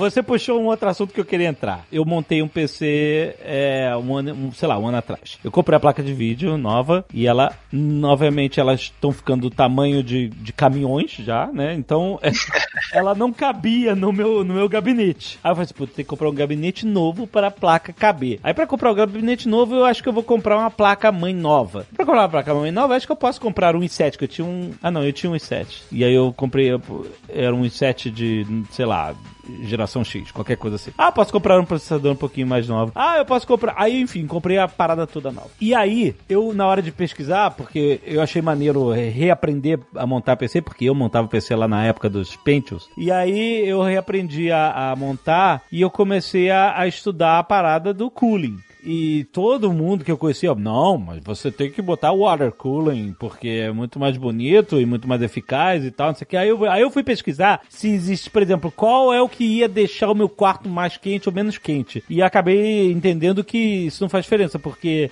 é, o calor do processador é o mesmo, independente do cooler, e o cooler vai tirar o calor do processador e ele vai ter que jogar ele pra fora. Então é uma questão de física. O calor vai sair e vai pro seu quarto. Eu vi um cara que fez um teste. no- nos Estados Unidos tem muito esse negócio de- desse armário embaixo da escada das casas, né? Então um armáriozinho bem fechadinho. Aí o cara meteu dentro desse armário da escada o computador. Ele fez dois testes diferentes, separados, né? Um com water cooling e outro com um cooler normal de ar, né? E ele manteve um, um termômetro no quarto para medir a temperatura. E ele falou: o water cooling ele conseguia uma temperatura melhor no processador. Mas no final, o calor que eles emitem era igual. E pro quarto ia igual, porque é, mais uma vez, é uma questão de física. Só que um conseguia tirar mais calor do processador, né, com mais eficiência, e o outro menos. Só que no final o quarto ficava tão quente quanto. Sabe que, mas esse assunto é tão chato. Já vou chegar chutando, mano, porque assim, às vezes acho que o pessoal discute mais do que precisa, principalmente pasta térmica, o pessoal se apega pra umas coisas mais do que necessário. Esse teste que você estava mencionando do ar e da- do líquido era relevante por quanto tempo ele rodou o teste e qual o teste. Que, por exemplo, quando você faz resfriamento a ar, o aquecimento do cooler é instantâneo, porque é uma estrutura metálica ali, a parte de dissipação, ela meio que esquenta na hora e aí o, a fan já tá fazendo essa troca de calor com o ar. Aham. O liquid cooling, ele chega num ponto de equilíbrio mais demorado, porque ele vai esquentar todo o líquido, todo o radiador, toda a estrutura dele leva mais tempo para chegar naquele equilíbrio do tipo, digamos assim, chegou na frequência, chegou na temperatura, chegou na velocidade das fãs e equilibra tudo. Então, às vezes o cara diz, nossa, meu liquid cooler tá super mais gelado que meu sistema ar. Então faz o seguinte, roda o blender por mais duas horas e vê onde os dois vão parar, porque pode ser que o liquid cooling termine estabilizando num lugar diferente, depende do ciclo de trabalho, duração de tempo. Assim, um bom cooler a ar ou um bom liquid cooling, os dois resolvem. É basicamente isso. Se você pega uma solução eficiente, deu. Eu acabei comprando um cooler a ar porque eu vi que nos testes que os caras, assim, pro que eu precisava, ele era ok. Porque o que eu não queria que acontecesse era que eu tivesse uma queda de performance por causa de temperatura, né? Porque eu tô ligando pra experiência do jogo, etc e tal. E eu não queria derreter o meu processador, como eu já fiz uma vez, mas aí era culpa minha porque eu esqueci de limpar a poeira durante algum tempo. E a poeira mais o verão conseguiram derreter o meu processador. Mas eu comprei um excelente cooler a ar e, e ele super funciona bem. A temperatura dos cores fica super controlada e, e eu fiquei super satisfeito. Teve gente que falou, na época eu, eu, eu mostrei eu montando, a galera, ah, mas Jovem Nerd, você tem que ter cooler a água, é, é líquido, né? Hoje em dia é, é muito mais moderno, muito mais bonito, porque tem gente também, depende da pessoa, tem gente que liga pra beleza do PC, né? quer que o PC tenha LED em tudo que é lugar, e aí o cooler ar deixa mais limpo. Aí que LED dá FPS, Alexandre. Quanto mais seu PC brilha, mais ele vai ter desempenho nos games. é, é verdade. Não, o Cyberpunk nem abre, ele detecta que tem menos LED indicada. O jogo nem abre, mano.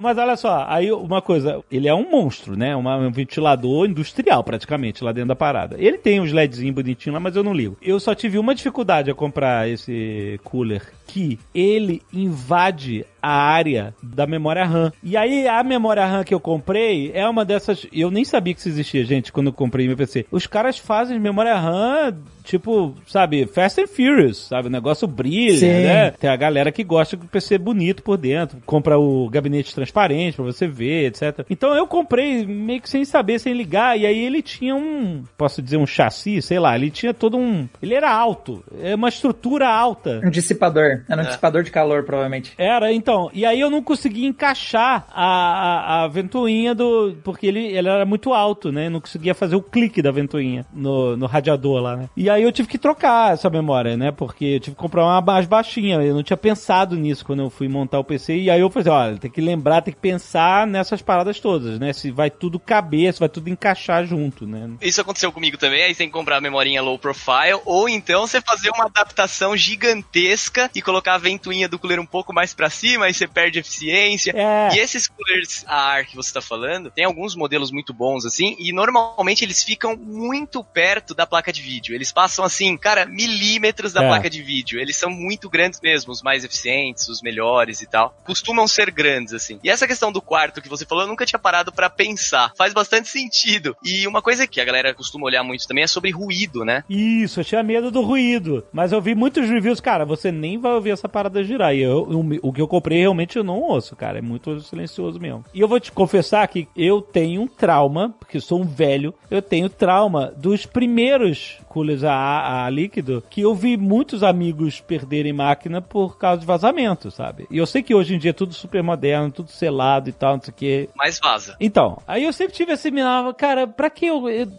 eu consigo a mesma performance, ou pelo menos quase a mesma, eu consigo, então eu vou na A, porque eu tenho medo do cacete de ainda mais que eu que tava montando, eu falei, puta, eu não vou confiar na minha habilidade de, de acertar essa porra, entendeu? E depende muito do, do uso também, da tarefa que você está executando e tudo mais. Porque normalmente você faz, jogar um teste sintético ali para estressar o seu processador demais e você ver qual é a temperatura que ele vai ficar, nem sempre é, é o ideal. Porque você, quando você vai fazer um benchmark sintético, ou você vai usar um Blender, se você é só um jogador casual e vai só jogar um CSzinho ali que nem usa tanto, entendeu? Então não, não precisa muito sempre ir para um radiador gigante de water cooler ou fazer até um water cooler custom. É, isso vai depender muito do seu grau de entusiasta ou o quão estético você quer o seu computador ou quanto você quer extrair do seu processador. Tudo vai depender muito do grau de intensidade do player, vamos dizer assim. Né? Isso também é sem fim, né? Isso também é. Sem isso é- fim, cara, é é- sem é- fim, é sem fim. é, o quanto Essa você questão- quiser. Então, mas me falaram que o water cooling hoje em dia, ele já vem tudo selado, você não tem que encaixar nada, inserir nada, de você simplesmente Sim, encaixa a parada lá e tá funcionando. É, É, esses selados, sim, acontece de vazar, porque gera uma pressão ali dentro, mas ah, em, em casos muito específicos. Agora, aqueles water cooler custom, né, que realmente a galera faz pra tentar extrair um pouco mais de desempenho dos componentes, né, ou até por questões estéticas, eles são mais problemáticos. Eles, o, o cara que fez precisa ser o dono da máquina, porque ele precisa de manutenção frequente, é, é algo um pouco mais complicado, porque aí não é selado, né? Você criou o seu design ali, o seu estilo, sua, é, você fez toda a dimensão do negócio, É. e se fugir um pouco do controle, explode, explode mesmo, voa líquido pro computador inteiro, por experiência própria, assim. Isso realmente explode. E é assustador, você tá aqui jogando, pá, tranquilinho, aí do nada você ouviu, pá, você olha pro vidro do computador, tá inteiro cheio d'água. Não, cheio de um líquido da cor que você colocou ali, sei lá, azul, verde, e faz uma meleca. Não chega, em alguns casos, não chega a danificar os componentes, se você usar um bom é, líquido. Até o uso do water cooler, na verdade, a gente faz por convenção, mas é que eh, normalmente os líquidos ali que conduzem já não são reagentes, né? Você pode derramar na placa, pode deixar de molho. Tem o lugar de fala também, porque já explodiu liquid cooling custom na minha cara. então tem lugar de fala nessa situação aqui também. E, cara, no, no fim das contas, eu normalmente sugiro mais o ar por conta da praticidade, realmente. Você só te- precisa precisa tirar a poeira que acumulou. Essa é a manutenção que você dá num, num sistema de resfriamento a ar. Tirar o radiador, lavar, É. nada. A minha Mas- experiência é o contrário, na real, porque assim, o meu, meus PC é antiguinho, hoje em, dia, hoje em dia eu ostento. Hoje eu me dou o luxo de ostentar, e aí eu, ah, eu pego uma melhor. Mas antigamente eu lembro que chegou um PC meu, né, que ele tava muito já na- nas últimas, assim, eu queria jogar e ele começou a desligar por causa de temperatura. Aí eu abri ele e eu coloquei um ventilador na frente dele. Eu não sei se funcionou, mas eu lembro que eu voltei a jogar naquela época com um ventilador na frente, assim, né? Então eu sinto que. Aí ficou meu trauma também, do- e dali em diante eu, eu comecei a ostentar water cooler mesmo.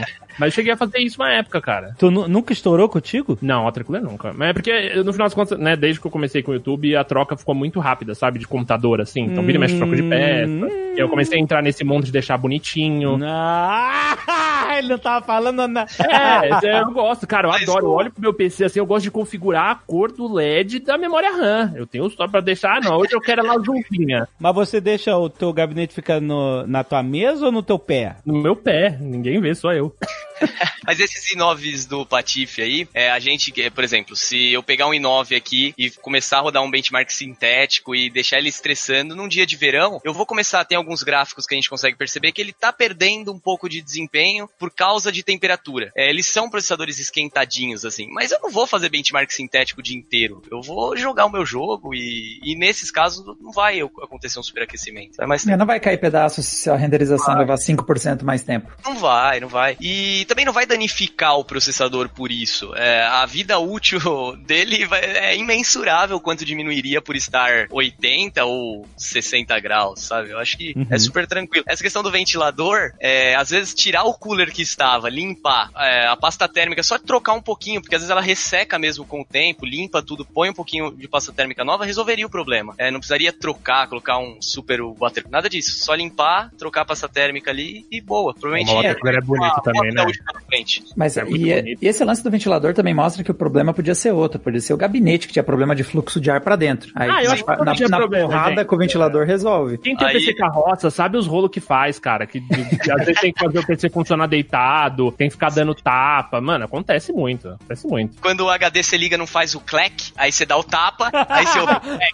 Aí, aí, aí funciona. Aí o Cyberpunk carregar sua lista. Caraca, que ódio. É isso aí, ciências da computação, ciências exatas, meu ovo, mano. Isso aí é religião, é fé, é suor, mano. É energia positiva, cara. Quando você mais precisa do computador, ele começa a dar um, uns piripaque maluco. Até pra gente que conhece um pouco mais, você olha pra ele e você fala, amigão, jura que você vai fazer isso comigo hoje, cara? Não, mas é que você tem que estar ligado que o computador sente o seu medo, né? Sente, exato. Ele, ele, se ele percebe que você tá com medo, ele começa a dar uns. O HD faz os tech com frequência mais alta. Não, eu acho que todo mundo que mexe com o computador entende que não existe nenhuma ciência ali, é tudo feitiçaria pura.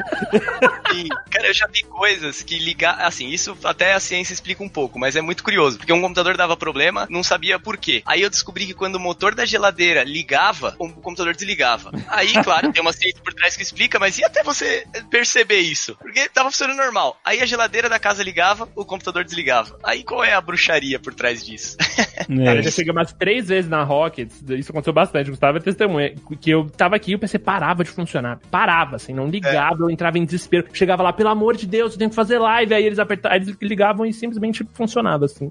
Aí eu voltava pra casa. E umas três vezes, era bizarro. E aí você voltava pra casa e funcionava, né? Isso que é É. curioso. Porque computador é muito difícil você identificar um problema se ele não aparece. Se tá tudo compatível, não tem nada incompatível, é muito difícil você identificar o problema se não der o problema. Você forjar o problema ali é muito difícil, entendeu?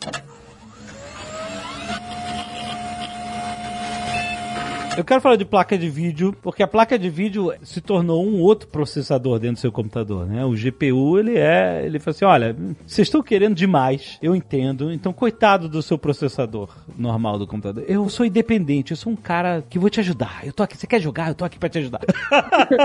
eu lembro que eu tive aquelas plaquinhas de vídeo que era só basicamente um chipset que você, sabe, não era esses tijolos gigantescos que você coloca hoje. A minha geração é mais nova, eu tinha uma 9800 GT. Era antiga, mas é, eu peguei uma geração já muito boa já, deu pra me divertir bastante com ela. É, não, a primeira vez que eu vi a placa de vídeo que tinha é, memória RAM na placa de vídeo, como assim memória RAM? Tem memória RAM aqui? A memória RAM fica no PC, não fica aqui. Assim, não, mas ela tem a memória RAM dela, a própria memória RAM, o próprio. E aí, quando começou a aparecer as placas de vídeo com as suas próprias ventoinhas de cooling, eu falei, hã? É isso mesmo? pra que eu preciso do resto? É só. Por que, que eu não posso só usar isso aqui, né? é, é, exato, né? Foi uma evolução muito grande em poucos anos, né?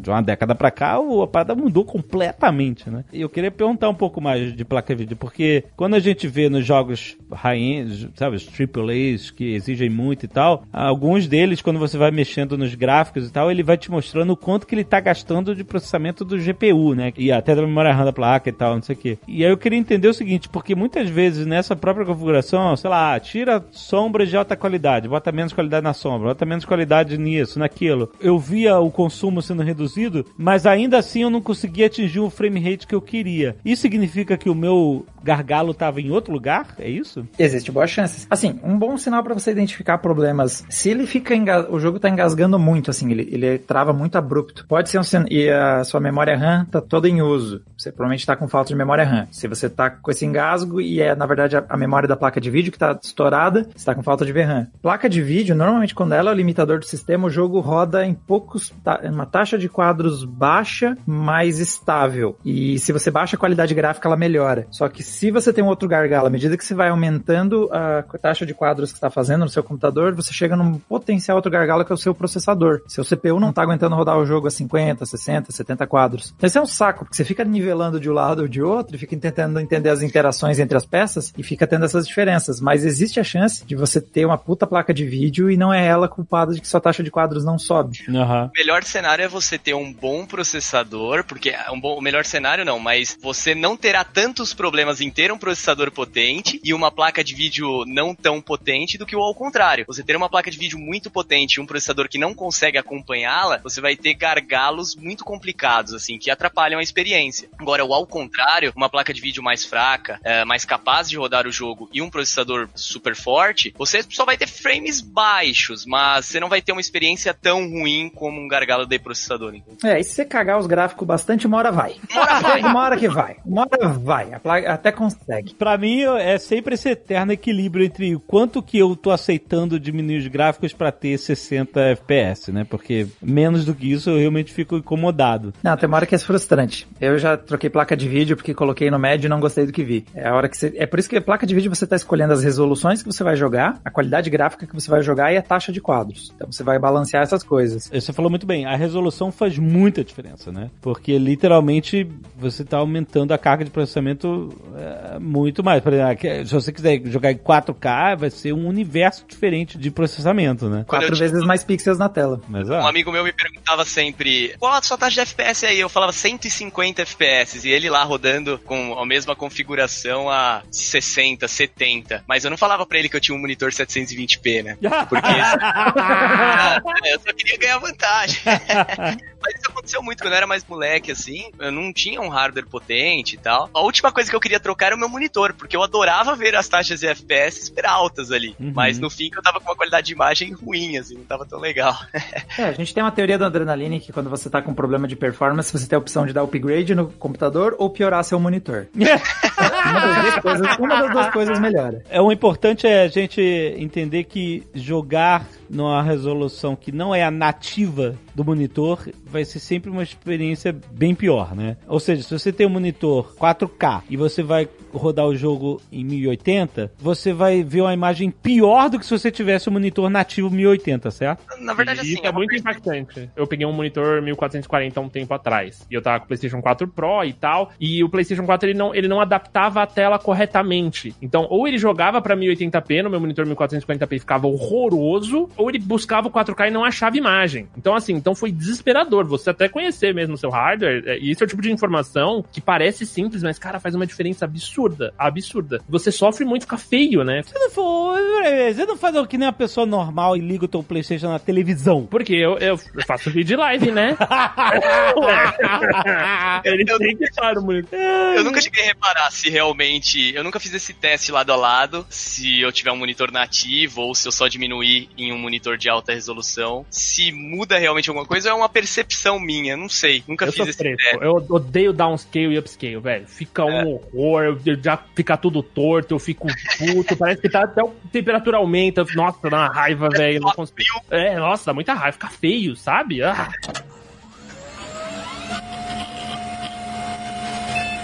A gente tem que se conformar com o seguinte: o gargalo eterno, na verdade, ele é. Significa que você pode ter o melhor, o high-end de, de todos os tipos de componentes do seu PC. Melhor placa de vídeo, melhor memória RAM, melhor placa-mãe, o SSD mais fodão, o monitor e tal. Não importa, você nunca vai conseguir 100% da eficácia de todos os seus componentes, porque alguém vai estar sendo o gargalo dessa porra toda, é isso? Sempre vai dar na tampa de alguém. Alguém vai dar- Alguém vai estar muito furioso lá porque a outra pessoa tá vindo mais rápido. É, al- alguma coisa vai estar acontecendo. Você nunca vai conseguir 100% de aproveitamento em tudo. E é nessa bagunça, você só precisa achar um nível de performance que é suficiente. Exato, tá certo, é verdade. Se o gargalo estiver longe do que você acha ideal, beleza, você não vai sentir. O problema é eu instalar Cyberpunk no, no HD mecânico. Aí é um problemão. É que tem gargalos que, cara, é aquilo que só serve pra ficar na sua cabeça e você ficar preocupado. Porque no- na prática ele não tá te atrapalhando. Mas você tá com aquilo na cabeça e aí te atrapalha. Só por esse motivo. Só porque você soube dele. Se você É. não soubesse. O maior mal da comunidade gamer são estatísticas de performance na tela. então é isso, é isso que eu ia te falar. Eu tenho que fazer uma denúncia aqui. É verdade, cara, isso é um, dá um ódio, porque eu chego, sempre, sempre que eu tenho uma placa de vídeo nova, eu vou lá e ligo a taxa de, de frame rate na tela pra eu ficar vendo, pra eu ficar testando. Ah, será que. Quanto melhorou? Quanto melhorou? Quanto eu seguro- consigo pensar? E isso é uma maldição. Você não curte o jogo, você fica olhando pra aquela número, vai lá, 60, 57? Que porra é essa? 43, vai tomar no teu cu! Pô, Quando eu era mais novinho, eu acho que eu era mais feliz. Agora vem um NPC a mais na minha tela, eu já falo, sai daqui, cara! Tá caindo. Exatamente. É, da live virou tão- piada. Da live virou Vocês estão piada, cara. ligados que se o seu PC é ruim o bastante, isso é até spoiler de quando tem inimigos se aproximando de você em pubs da vida. Literalmente, o seu PC começa a dar stuttering, começa a dar travamento porque aproximou alguém. Vou começar a jogar com PC pior, cara. Se começar a cair o FPS, eu falar, tem alguém aqui. Tem alguém aqui. Caraca, dá um. Aí eu tiro o, o medidor lá de frame rate e eu esqueço. Eu não sei se tá 57, ou 43 ou 62. E eu me divirto muito mais, cara. Porra, é uma merda realmente. Estatística de. de- é uma merda. E nunca vai estar bom, cara. Eu lembro no começo do COD, também mega mal otimizado. Eu começava o COD jogando a 120. Dava 5 partidas, ele ia pra 110, 100. Eu começava, tá injogável essa bosta!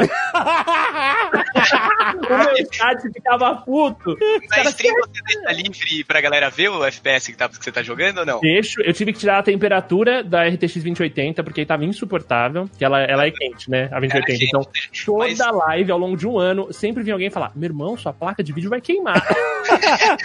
Agora os caras falam, meu irmão, que FPS é esse? Ou, ou tá, FPS, os caras falam bem. Não, os caras, eles, eles, eles falam que eu sou trouxa de reclamar, mas eu reclamo muito de FPS. 112? E jogar? Nossa, Pati.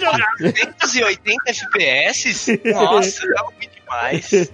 Olha, tu não encoste no Hyrule Warriors, que saiu ali pro Switch, né? Que eu fui jogar o modo cop com a cremosa aqui em casa, ele não rodava acima dos 20 quadros, cara. Eu cheguei a gravar porque eu quis depois fazer análise do vídeo pra entender se ele realmente tava rodando tão mal quanto eu achava que ele tava rodando, e ele tava rodando a 20 quadros constantemente. É horroroso, horroroso. É, É realmente. que, na verdade, tem que ser dita que o Switch não aguenta, né, pessoal? O meu Switch lagou com a Hades esses dias. Não, ô, ô, Patife, eu- isso que. Caraca, eu não acredito que não sou só eu. Achei que tinha. Porque eu tava jogando Zelda. Zelda fofinho? Como é que é o nome desse Zelda fofinho com a minha filha? Breath of the Wild. Não, o mais fofinho. Ah, o, o, o é, Link's Awakening? Eu acho que é o Link's Awakening. Link's Awakening, isso aí. Os caras identificam o jogo Zelda fofinho. É, eu jogo, eu jogo com a minha filha, o Link's Awakening, né? E aí deu frame rate baixo. Às vezes dá. Às vezes ele vai. Eu falei assim: não é possível. Esta merda tem oito cores. A parada é praticamente um 2D. Como é que tá dando drop de frame rate, cara? Não é possível. E E olha que nem tava mostrando frame rate, imagine se tivesse. e eu acho a engenharia do Switch maravilhosa, assim, né? O fato dele jogar. Mano, o Zelda, o Breath of the Wild é lindo, né? Inclusive o dia que eu, eu- eu vou, vou entregar. Um dia eu conversei de Zelda com o Jovem Nerd ele falou: Ah, Zelda! Eu, eu fiquei revoltado. Na E3, Olha, lembra? o que que eu falei?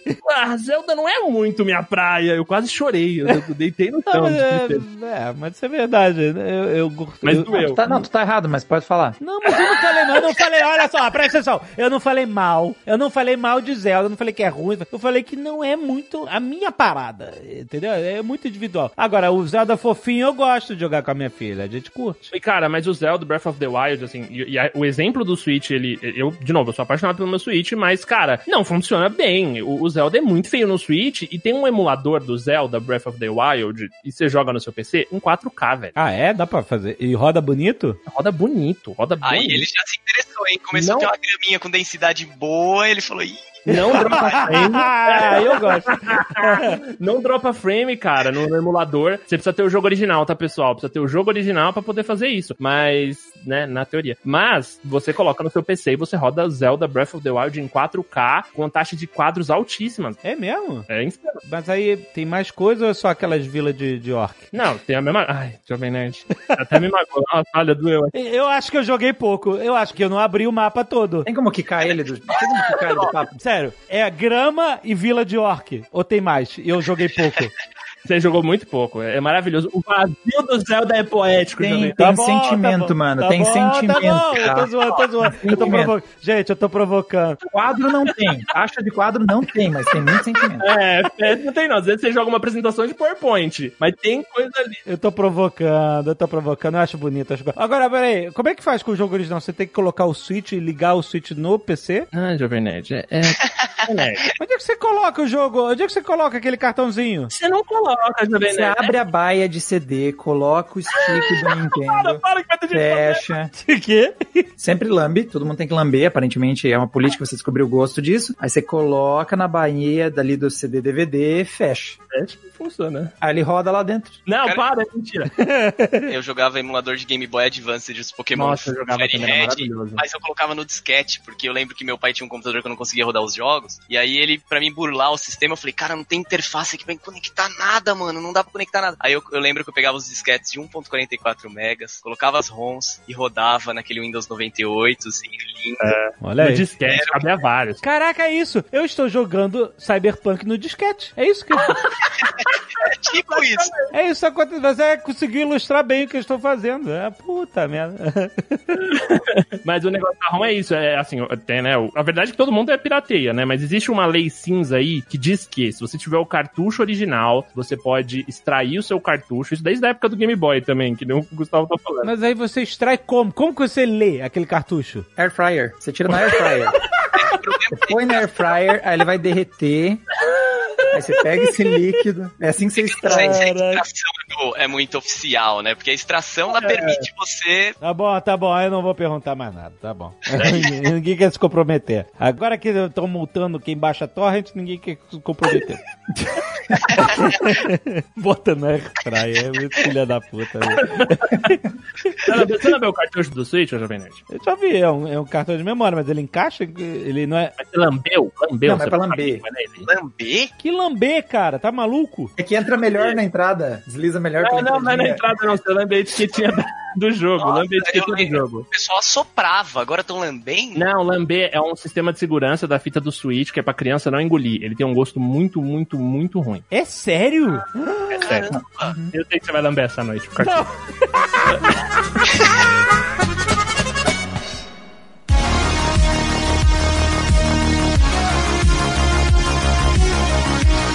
Gente, eu quero saber o seguinte. PC Gamer tem esse estigma de ser uma coisa inalcançável pra muita gente, porque é caríssimo, né? Cada componente desses high-end são, às vezes, custa vários consoles de, de PlayStation, de Xbox, etc, né? Em termos de valor. Aliás, eu acho um milagre o que os caras conseguem colocar num console e vender um... Eles, eles vendem abaixo da margem, certamente. Um console nunca será um PC Gamer, apesar de a gente estar chegando perto com a nova geração, né? Só de ter Ray Tracing, é uma parada muito impressionante. E SSD e tal. Pelo preço que é que eu tô falando, né? Em, em comparação PC Gamer. Mas eu queria perguntar, dá pra fazer um PC Gamer mais ou menos com o preço de um console? Cara, eu acho que dá. Assim, um PlayStation hoje tá custando na casa do quê? Dos 5 mil reais, mais ou menos. Cara, 5 mil reais dá pra montar um computador legal, assim. Até porque as- essas limitações também existem no console. É desempenho e qualidade, né? Não dá pra escolher os dois. A mesma coisa vai acontecer num computador de 5 mil reais. né? Acho que um, um computador dá pra começar na faixa de uns, assim, básico pra você rodar os jogos. Você não pode estar pensando em ultra eh, na faixa dos 3.500, 3.700 reais, assim. Dá pra começar. Então, mas eu te pergunto, mas ele vai ser pior do que um PlayStation 5? Porque às vezes o cara vai, ah, então vou comprar um PlayStation 5. Cara, é. Não necessariamente, porque ele vai conseguir, dependendo do jogo que você vai jogar, né? Depende muito do jogo que você vai jogar. Ele vai conseguir taxas mais altas em um CSGO, por exemplo. Coisas que no console. É verdade, depende do que você quer. É, depende do que você quer. Às vezes o cara quer jogar Civilization, ele. E aí é isso, não tem no console. É isso, um computador de 3.000, 3.500, é, 3.500, 3.700 reais, no CSGO terá um ótimo desempenho. Ele vai, cara, se divertir horrores. Mas num Cyberpunk vai Aham. ser mais complicado. Mas também pelo desenvolvimento do jogo. Mas ele também vai jogar, entendeu? Ele vai jogar numa qualidade, não pode exigir o Ultra, mas vai conseguir jogar, entendeu? É que não tem muito isso de economizar. Quando você compra um PlayStation 5 hoje, você sabe que você tem um console que vai rodar os jogos da geração atual ao longo dos próximos sete anos, né? Sim. Essa é a base do conhecimento. Você comprou um videogame, sete anos você vai ter ele funcionando. O PC também vai funcionar, só que você vai começar a capa gráfico, você ou você vai ter que começar a se planejar para fazer upgrades. Eu, eu, o conselho que eu dou pros meus amigos que vêm me perguntar e querem investir e tal, é estudar um planejamento meio que longo prazo, sabe? Tipo, você não precisa começar com uma, sei lá, com uma 3080 e um i9, sabe? Tipo, às vezes você abaixa um pouco isso pra ter uma placa de mãe preparada para futuros upgrades. E o PC te dá essa liberdade, né? Que é a vantagem também. E aí, na questão financeira mesmo falando, o, o PC hoje sai muito mais barato pra manter jogos nele, né? A Steam tem promoção pra torta direito, a Epic tá dando jogo de graça todo dia há dois anos. Então, assim, eu sinto que, beleza, às vezes você vai ter que gastar até um pouco mais, mano. Ah, pô, quero subir um pouco mais o patamar, vou colocar 6, 7 mil ali num, num PC. E, cara, você vai ter uma máquina que vai te acompanhar por muito tempo, É. muita coisa e economizando dinheiro também. É o que eu queria perguntar era o seguinte, porque os componentes, as peças de PC, elas com o tempo vão caindo o preço, né? É porque vai vindo coisa nova no mercado, etc. E às vezes você, se você encontrar um ponto de equilíbrio onde você não tá comprando tudo que é o mais novo, você tá ganhando um pouco na depreciação de mercado dessas peças, né? Tipo, entendeu? Você não precisa ter um i9 que nem o David Jones, que nem o Pati.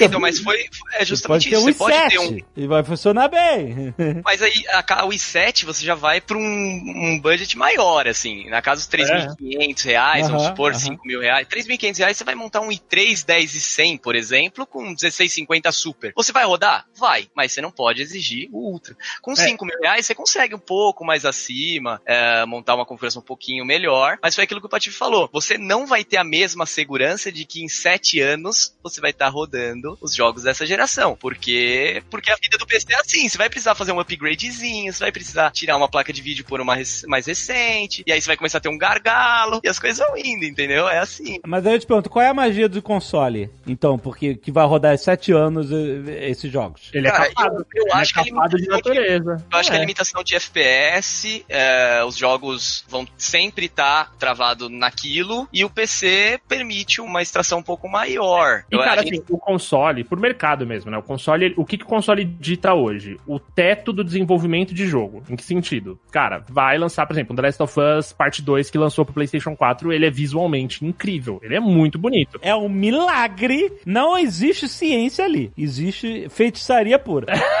a magia. Patife, na verdade, existe ciência aí sim. Sabe qual é a ciência desse milagre do The Last of Us? Conceito. 30 FPS.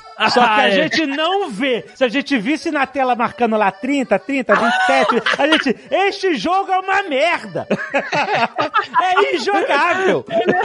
Eles não colocam um contador, né? Não, Então não bom. coloca é pra você, olha, esquece, não lembre de FPS. Você está jogando um jogo maravilhoso num PlayStation 4. É, é a um marco.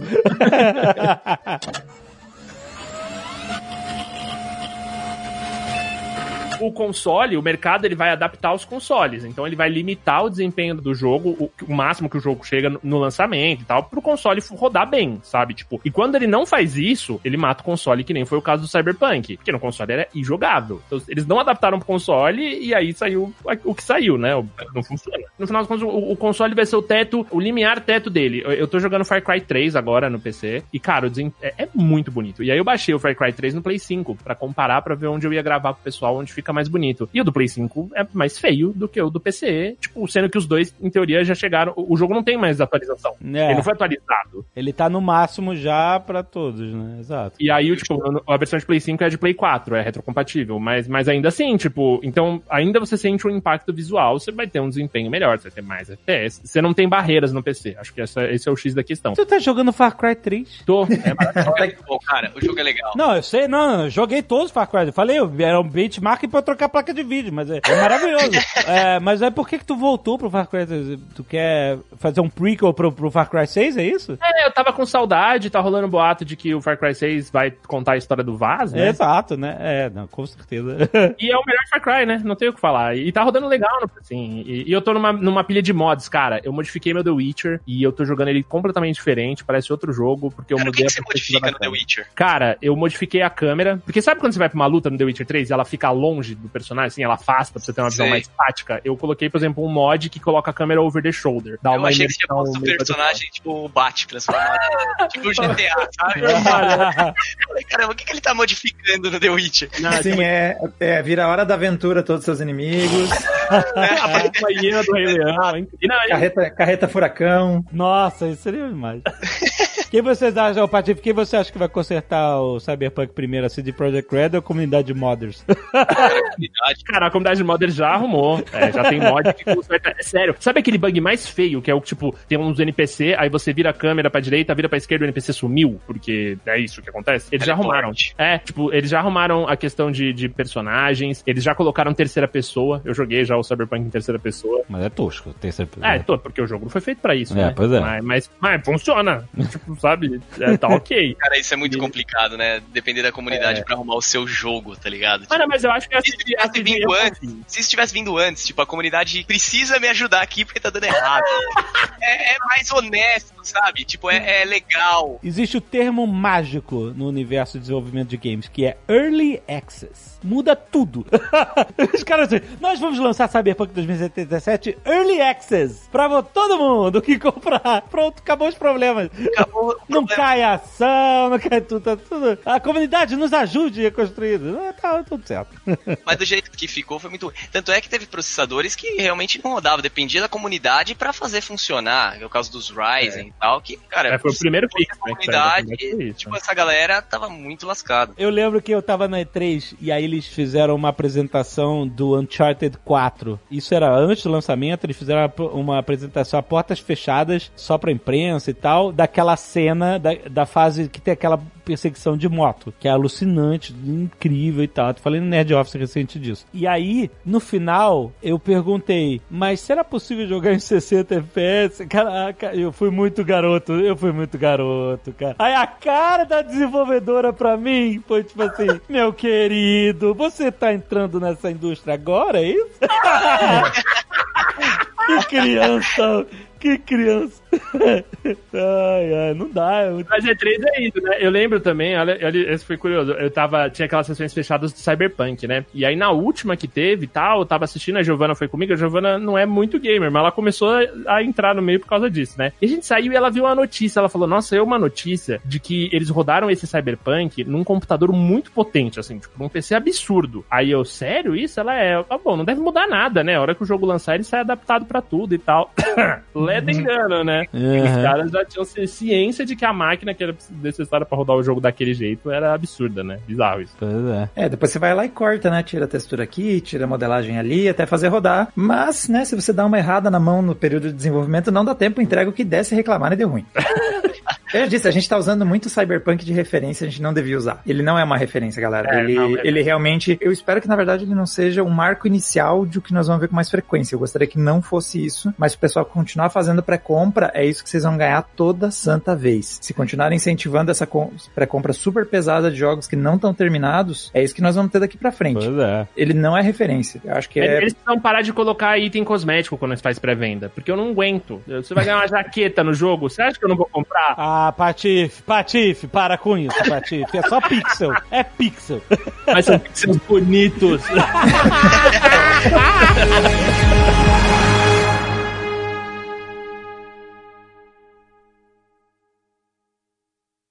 Este Nerdcast foi editado por Radiofobia, podcast e multimídia.